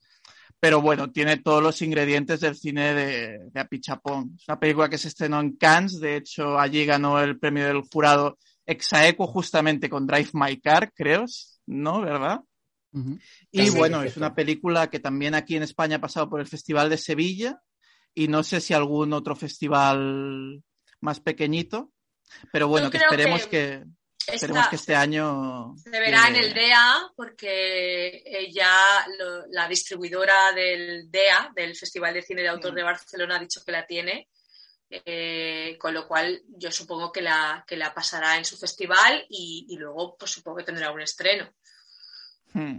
Pero y, sí así, y así, bueno, os la recomiendo muchísimo que vayáis a verla en pantalla grande, pero bueno, un poco de lo que va a memoria, así un poco por encima. Tilda Swinton es una, creo que es bióloga, que está viviendo en Colombia, y un día por la noche la despierta un ruido de repente muy fuerte, y se empieza a obsesionar con ese ruido, y empieza a intentar recuperar ese ruido. De hecho, hay una escena muy al principio que es muy interesante porque ella empieza a hablar como con una especie de técnico de sonido y empieza a intentar describirle ese ruido. En cierto forma, lo, lo que empieza como a darle forma a ese sonido. Le empieza a decir, es como una bola que está chocando contra un metal, no sé qué, y él va buscando como ese sonido y lo que intenta es como recuperar ese sonido. Es muy interesante porque por un lado toda la película es un poco una recuperación o un darle forma al sonido. De hecho, es una película que a nivel sonoro creo que sería hasta interesante escucharla sin verla, con unos cascos de estos totalmente insonorizadores. Además, como la mayoría de rato hablan en, en español, pues a nosotros no nos sería ningún problema verla sin, bueno, sin verla, digamos. Y es eso, es muy interesante cómo trata constantemente esa película de recuperar, de darle forma a un sonido y también de darle forma y de recuperar un recuerdo. Es una película que en cierto momento ya es como que se transforma totalmente como en, como en un sueño, pero a niveles aún más, más extremos de los del cine de Apichapón. Es decir, es una película y es, y es una afirmación es una afirmación complicada de hacer, pero creo que es una de las películas más experimentales de Apichapón. Creo que es una de sus películas más difíciles y por eso creo que cuesta bastante hablar de ella, porque es una película que deja muy descolocado. Tengo que decir, por ejemplo, que a nivel sonoro se trabaja, por ejemplo, un ruido de fondo que vas escuchando durante toda la película. Es decir, termina la película y de verdad percibes el mundo de una forma distinta, en el, sen- en el sentido más literal, os lo prometo. Me que encanta, es que... que- es esa pichapón, es que es el director de los sentidos, de lo sensorial, es, es, es él, es él, me, a estás- nivel me lo estás describiendo. Sí, a nivel sonoro, por eso es la película a la que ha llegado a un, a un nivel más extremo, porque es eso. O sea, es una película que se podría escuchar y ya se disfrutaría muchísimo. Y es eso, o sea, os recomiendo muchísimo de que si se llega a estrenar en pantalla grande aquí, si sois de Barcelona, pues probablemente en el DA, pero si no, val- valdría la pena, que es, es difícil de estrenarla, es una película con difícil distribución, digamos, pero que val- vale mucho la pena y, y os, la, os la recomiendo muchísimo, la verdad. Qué guay. Y es un poco como el año pasado, justamente que mi primera película fue Days, mi, película Esa favorita del año. Ujú. Una película que me, cierto modo, a memoria, me parece que es un poco como la Days de Apichapón, en la que ha llegado ya a un nivel de experimento, en el que ya ha llegado al, al siguiente nivel, ¿no? Todas esas experimentaciones también que ha hecho a nivel de, pues, por ejemplo, el hotel ese que hizo en Rotterdam hace tres años, en el sí. que era una experiencia como multisensorial. Pues es un poco llevar eso al cine. Y, los, y es una película increíble. Bravo. Qué ganitas de, ver memoria de, de Apichapón. Pues señores, hemos desvelado los eh, top 3 y el, y el podium de todos nosotros y vamos a hacer simplemente un repasito mm, rápido de los títulos de cada uno. Así que os voy a nombrar y vais a decir eh, vuestras pelis del 1 al 3, ¿vale? Así que, venga, Enrique. Eh, Enrique, no te oímos. Sí, Ahora, que- venga, dale. Le doy, le doy. Voy es rápido. que ha sido, ha sido hablar de Pichapón y te has dormido. Lo sé. Eh, yo siempre, sí, yo siempre digo en las clases que las películas de Apichapón, como en los viajes, se puede uno dormir y no pasa nada. Porque cuando te despiertas, eh, puedes seguir viajando y puedes seguir eh, metido en esa película.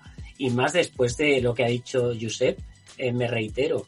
Sea, De, de hecho, a él le gustaría que te durmieras en una de sus películas. No. Siempre, siempre ha dicho él que, por ejemplo, su gran amor por Hou Xiaoxian viene de que se dormía en sus películas. Claro. Y de ahí viene justamente. yo pienso que si viene a Sitges, vamos, triunfa, porque el pase de Uncle Boomy a las tres y media en el auditorio fue totalmente memorable. Deciros que, que a Pichapón eh, lo he llegado a amar, sobre todo espiritualmente, porque es una pasada el, el tipo. Y, y bueno, pero bueno, a lo que íbamos. Venga, Drive My tú- Car is number one, es la película del, del año para mí en Japón. Limbo, eh, Soy Chang estaría en segunda. segunda posición. Y en tercera posición, una película, un documental, eh, Escribiendo con Fuego, India. Muy bien. Víctor, las tuyas, del 1 al 3. Bueno, mi número uno, The Great Indian Kitchen, o sea, la gran cocina india. Mi número dos es Parabel, de Mamoru Soda. Número tres, Corea, A Distant Place. Tu top 3, Eduard Terradas Vicens.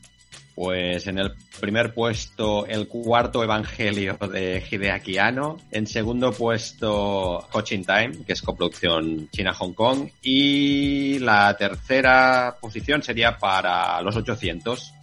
Muy bien. Josep San Cristófol, tu top 3, del 1 al 3. Pues en primer lugar, Memoria de Apichapong Veraseta Cool. En segundo lugar, desde Tailandia, The Edge of Daybreak, de Taiki Sakpisit.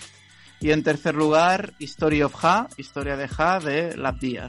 Y el mío, acabo yo. eh, nos vamos con el primer puesto a la vida de los demás, de Irán, de Mohammad Rasulev. En segundo puesto nos iríamos a China con Arjulonson Tonight de Shipei Wen. Y el tercer puesto sería para la coreana Night in Paradise de Park Hong-joo. Genial, chicos. Pues os quería proponer una cosita, pero antes vamos a escuchar a otra persona que ha querido acompañarnos en este viaje por el 2021. Y ella es Mariona Borrull. Escribe crítica para el antepenúltimo Moicano, para fotogramas y serializados. Habla semanalmente en programas de radio como Va de Cine, en Radio 4 o Totes Comedia en la SER de Cataluña. Mariona Borrull nos cuenta su top 3 del pasado año, una pausita musical y volvemos enseguida.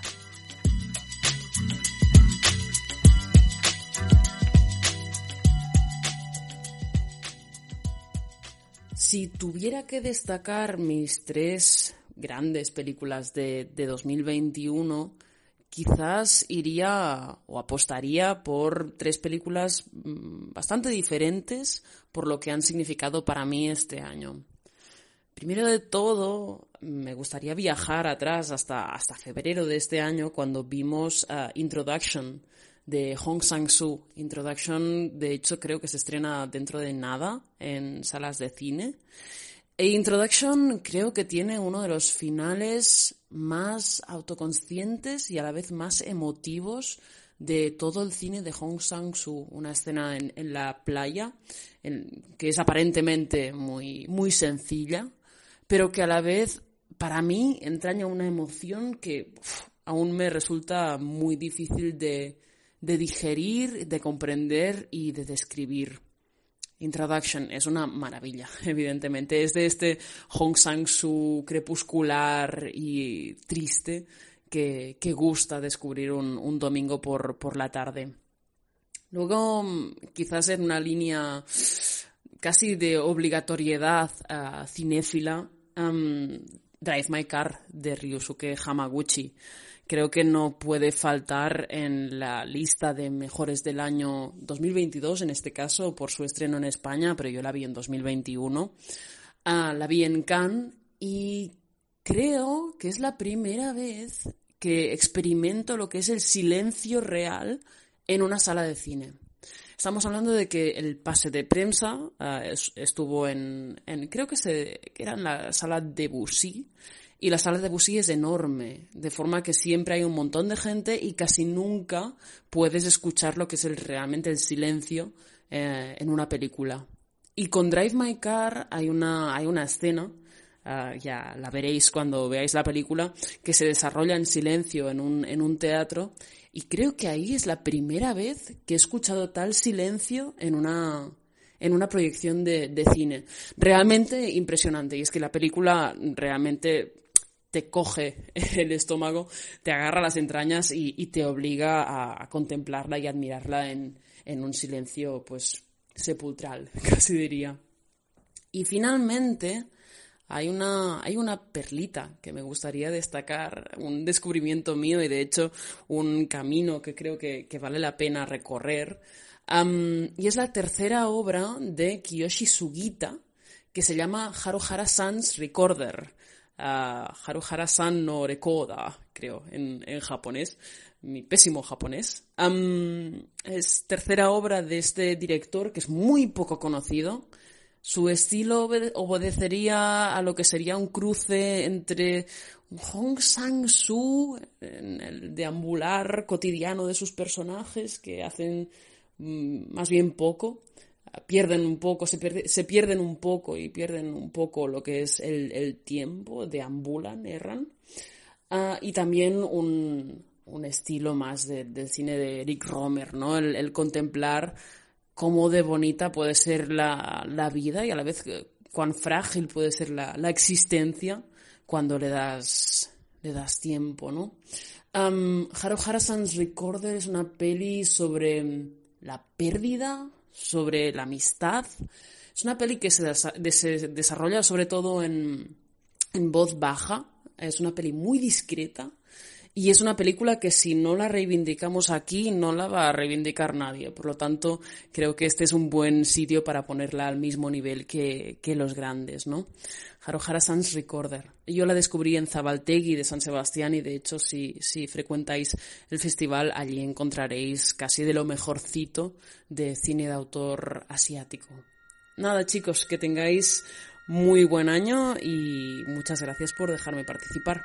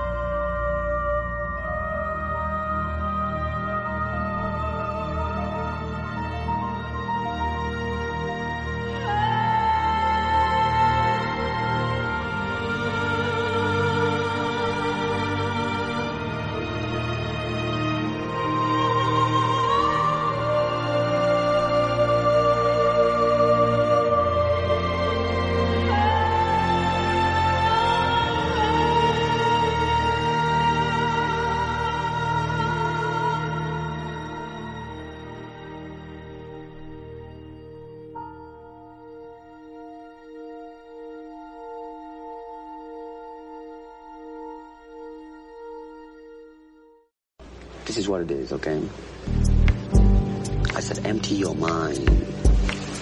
Be formless, shapeless, like water. Now you put water into a cup. it becomes the cup. You put water into a bottle, it becomes the bottle. You put it in a teapot, it becomes the teapot. Now water can flow or it can crash. Be water, my friend. Respira todo el cine asiático con Cine Asia.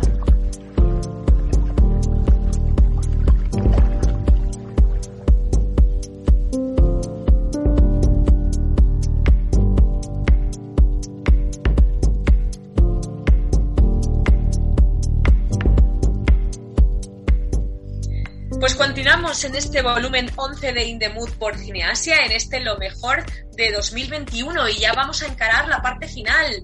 Eh, recuerdo que el año pasado hicimos un penúltimo bloque donde eh, comenzábamos a hablar de aquellas películas que se nos habían quedado en el tintero, aquellos números números tercer puestos, cuarto puestos que habían peleado ahí en la lucha por el podium. Pero como eh, he dicho al principio y hemos recordado al principio de, este podcast, eh, este año en Letterboxd que os recuerdo es Mood for Cineasia, tendréis la lista del top 10 de cada uno de nosotros. Así que ahí ya tenéis, eh, bueno, pues eh, eh, seis películas más, bueno, no, siete películas más de cada uno de nosotros, que son las que hemos estado, las que han estado en cada uno en Lidia a, ese top 10 eh, del año. Algunas cosas bastante, bastante raras, eh, bastante sorprendentes.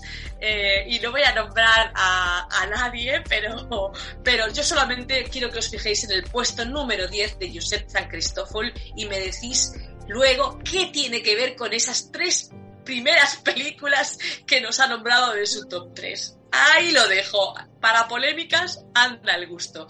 Eh, si os parece, damos paso a, otro, invitado que también nos quiere hacer llegar su top 3 de, del año. En este caso, nos vamos con un director de un festival de cine, del Festival Nietzsche Cinema Oriental de Vic, Kim Crusellas, nos dice su top 3 del 2021 y volvemos para encarar ya la recta final del programa. Hasta ahora.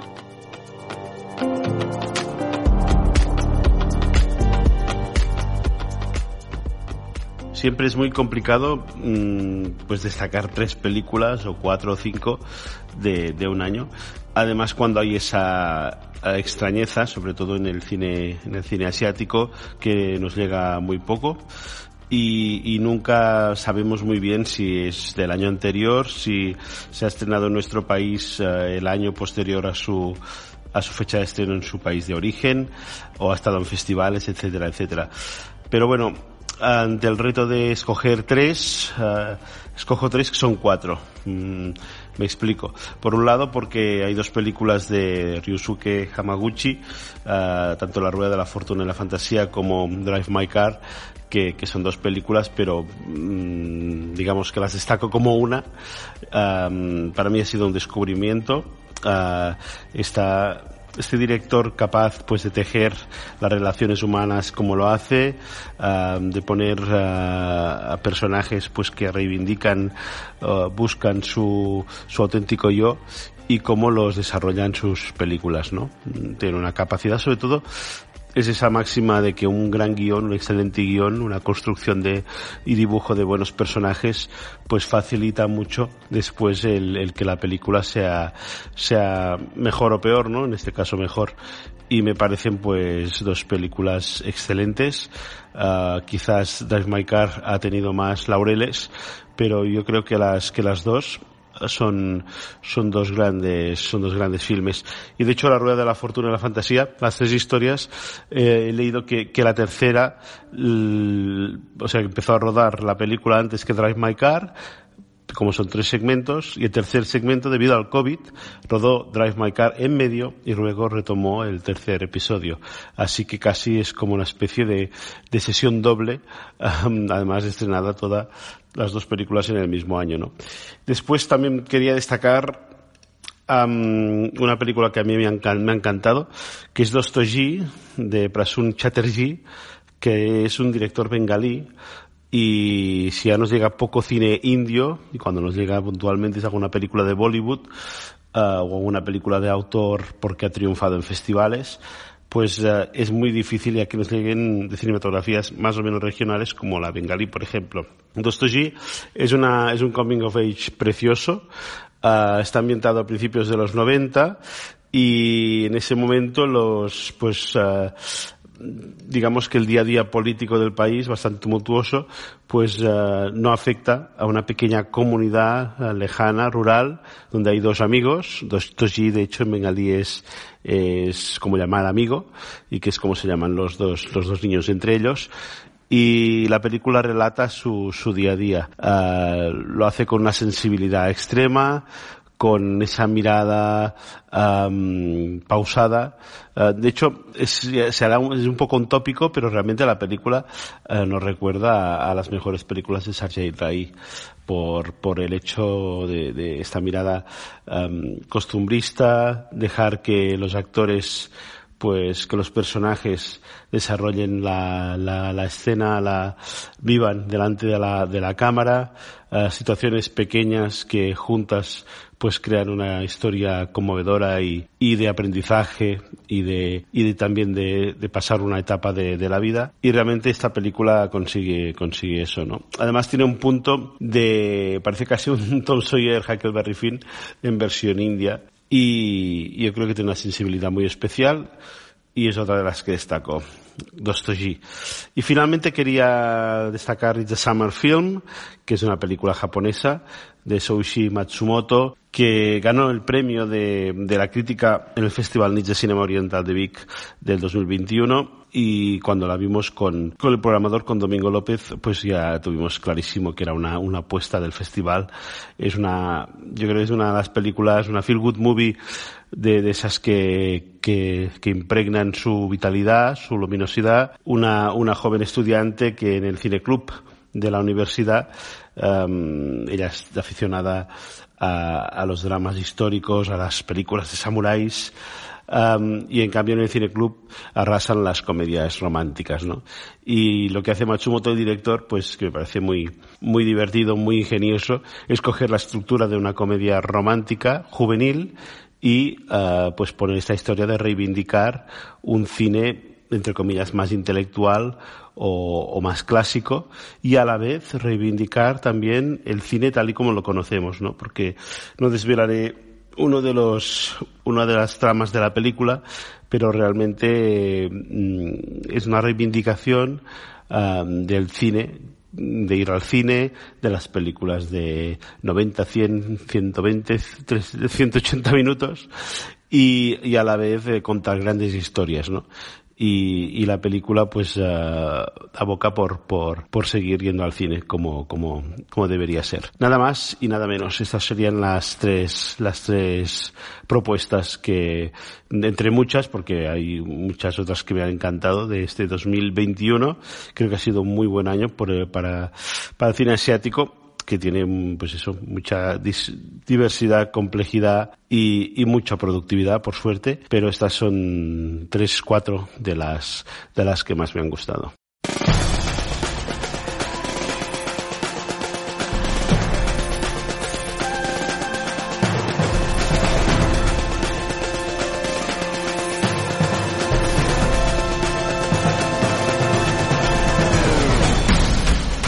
Encaramos la recta final, últimos minutos del programa más cineasiático de las ondas radiofónicas.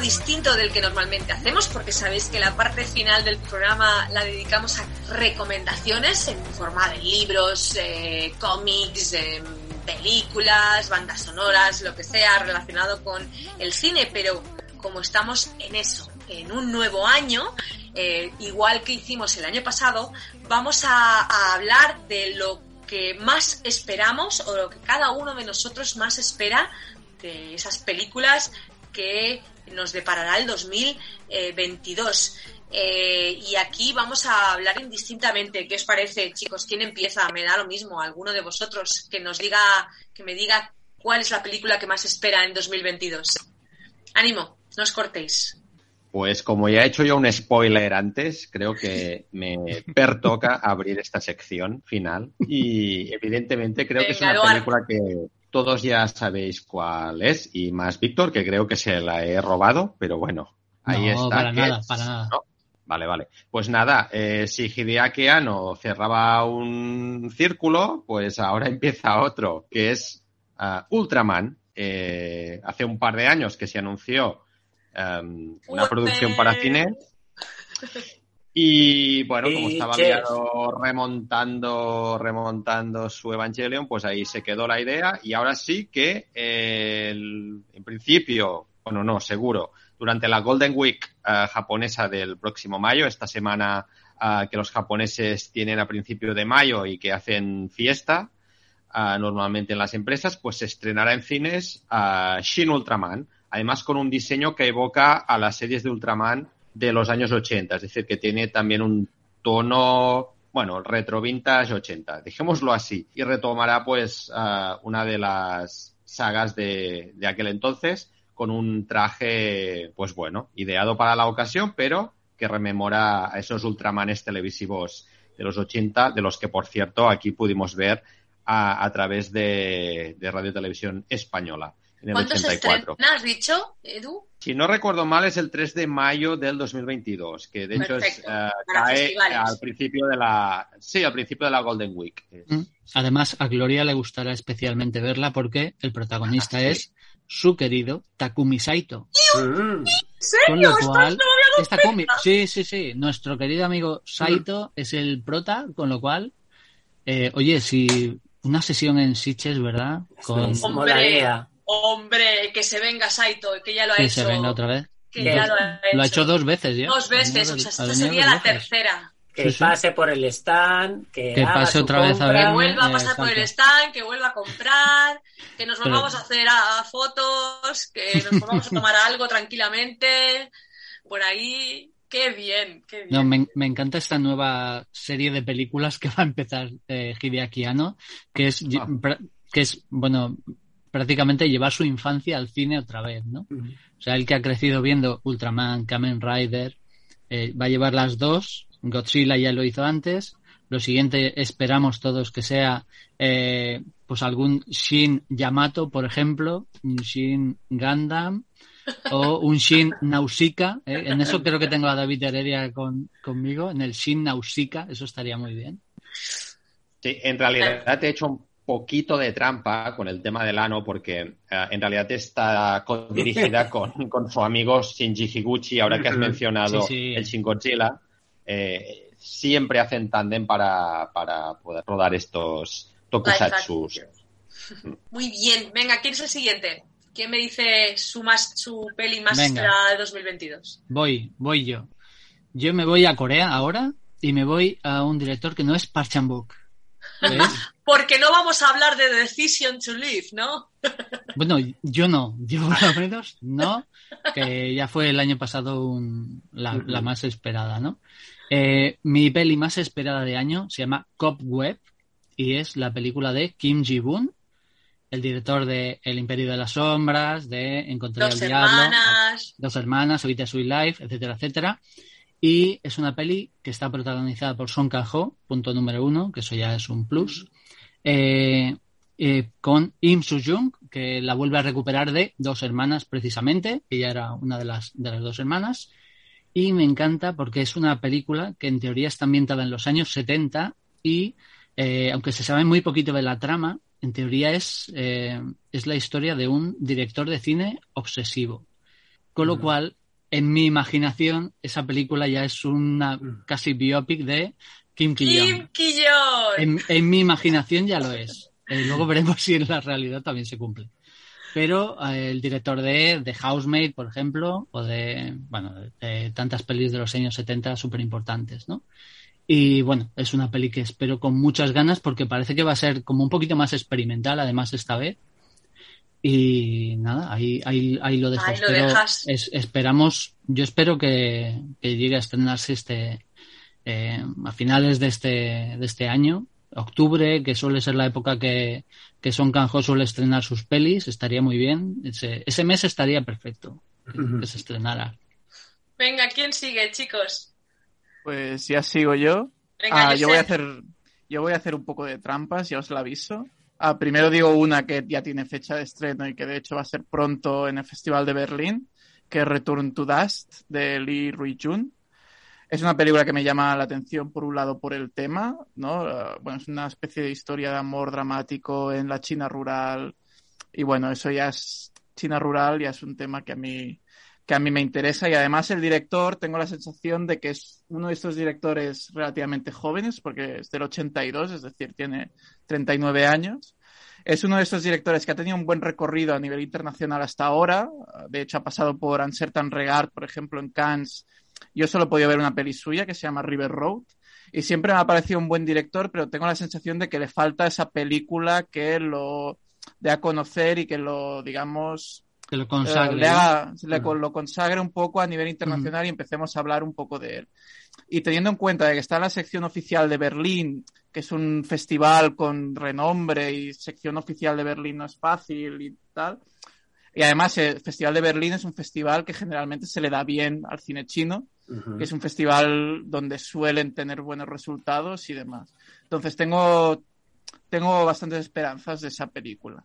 Y luego decía que iba a hacer trampas porque luego hay otra que no tiene fecha de, de- de estreno y no creo que sea el año que viene, pero es realmente espero con muchísimas ganas el próximo proyecto de Vigan, que es uno de los directores que, que más me gustan y ese sí que me parece que será como uno de los grandes directores en poco, en una década ya será como hablado como uno de los grandes directores contemporáneos.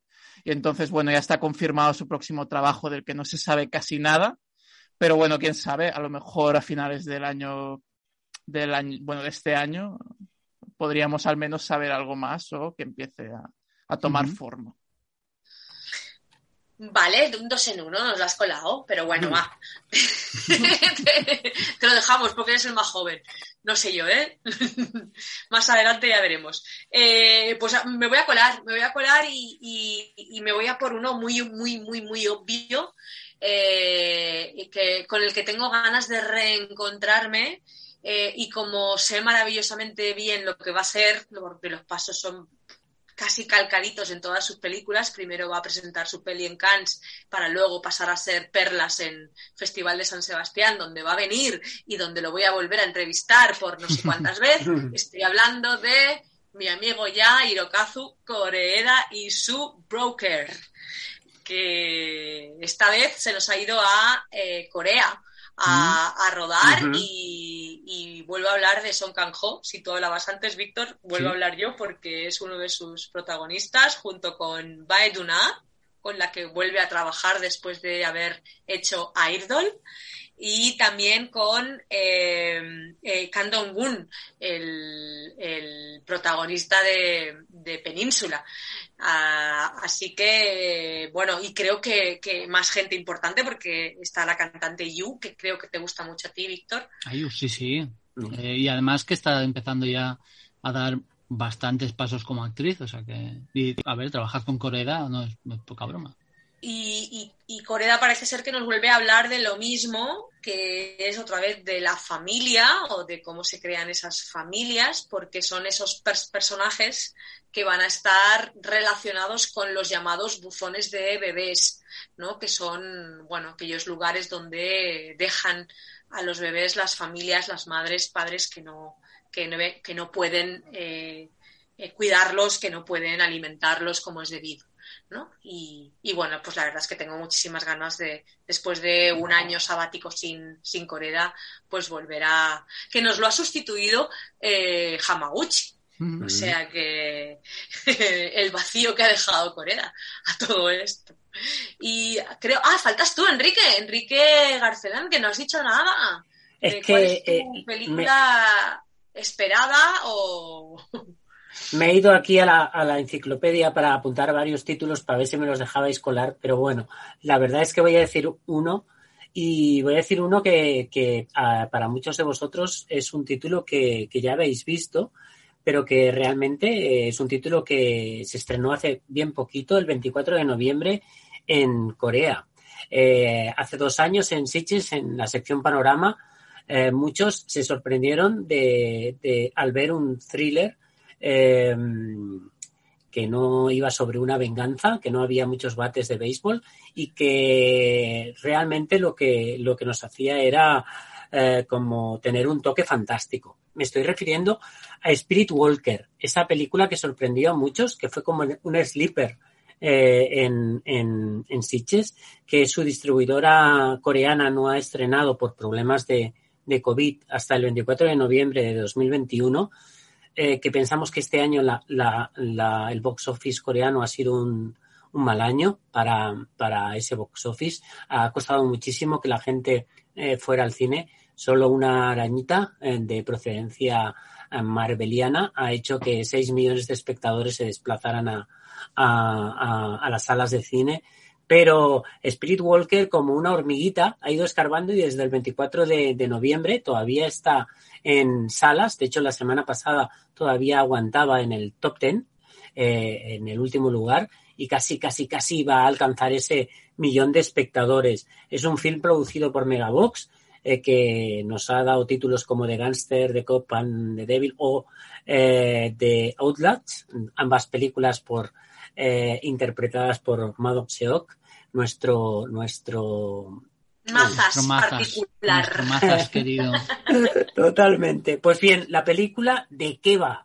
La verdad es que realmente el punto de partida es totalmente eh, fantástico. Un hombre se despierta cada 12 horas en eh, un cuerpo diferente, eh, sin saber dónde se encuentra e incapaz de recordar quién es él realmente. Es un punto de partida que eh, promete y a diferencia de lo que pasa con muchos de estos films, en los que la premisa inicial es, es muy buena, pero luego el desarrollo eh, va perdiendo fuel y fuelle, en este caso realmente no va a pasar así.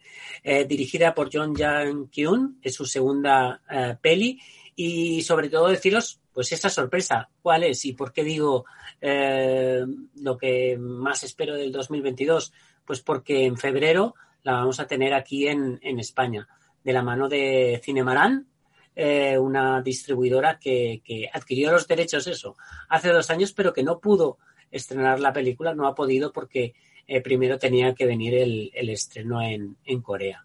Spirit Walker, cine de, de palomitas, diría yo, pero, pero un cine que también es, es importante que, que, que- que veamos y que, y que, y que apoyemos. ¿no? Y que disfrutemos, porque es una película súper disfrutable, una peli de ciencia ficción, un thriller de ciencia ficción, y, y la verdad es que es muy sorprendente.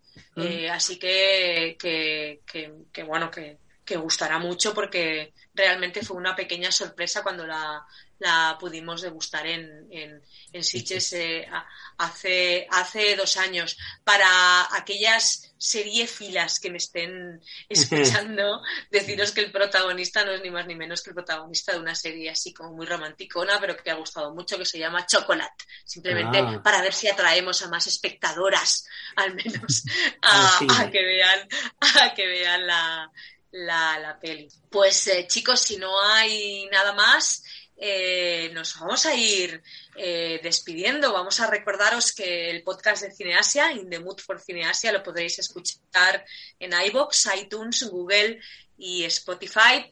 Daros muchísimas gracias y desearos un feliz año, Enrique, Víctor, Feliz año. Edu, Edu, Josep. Feliz año, feliz año para Seguiremos. Muchísimas gracias por, por, por acompañarnos y estar aquí como siempre.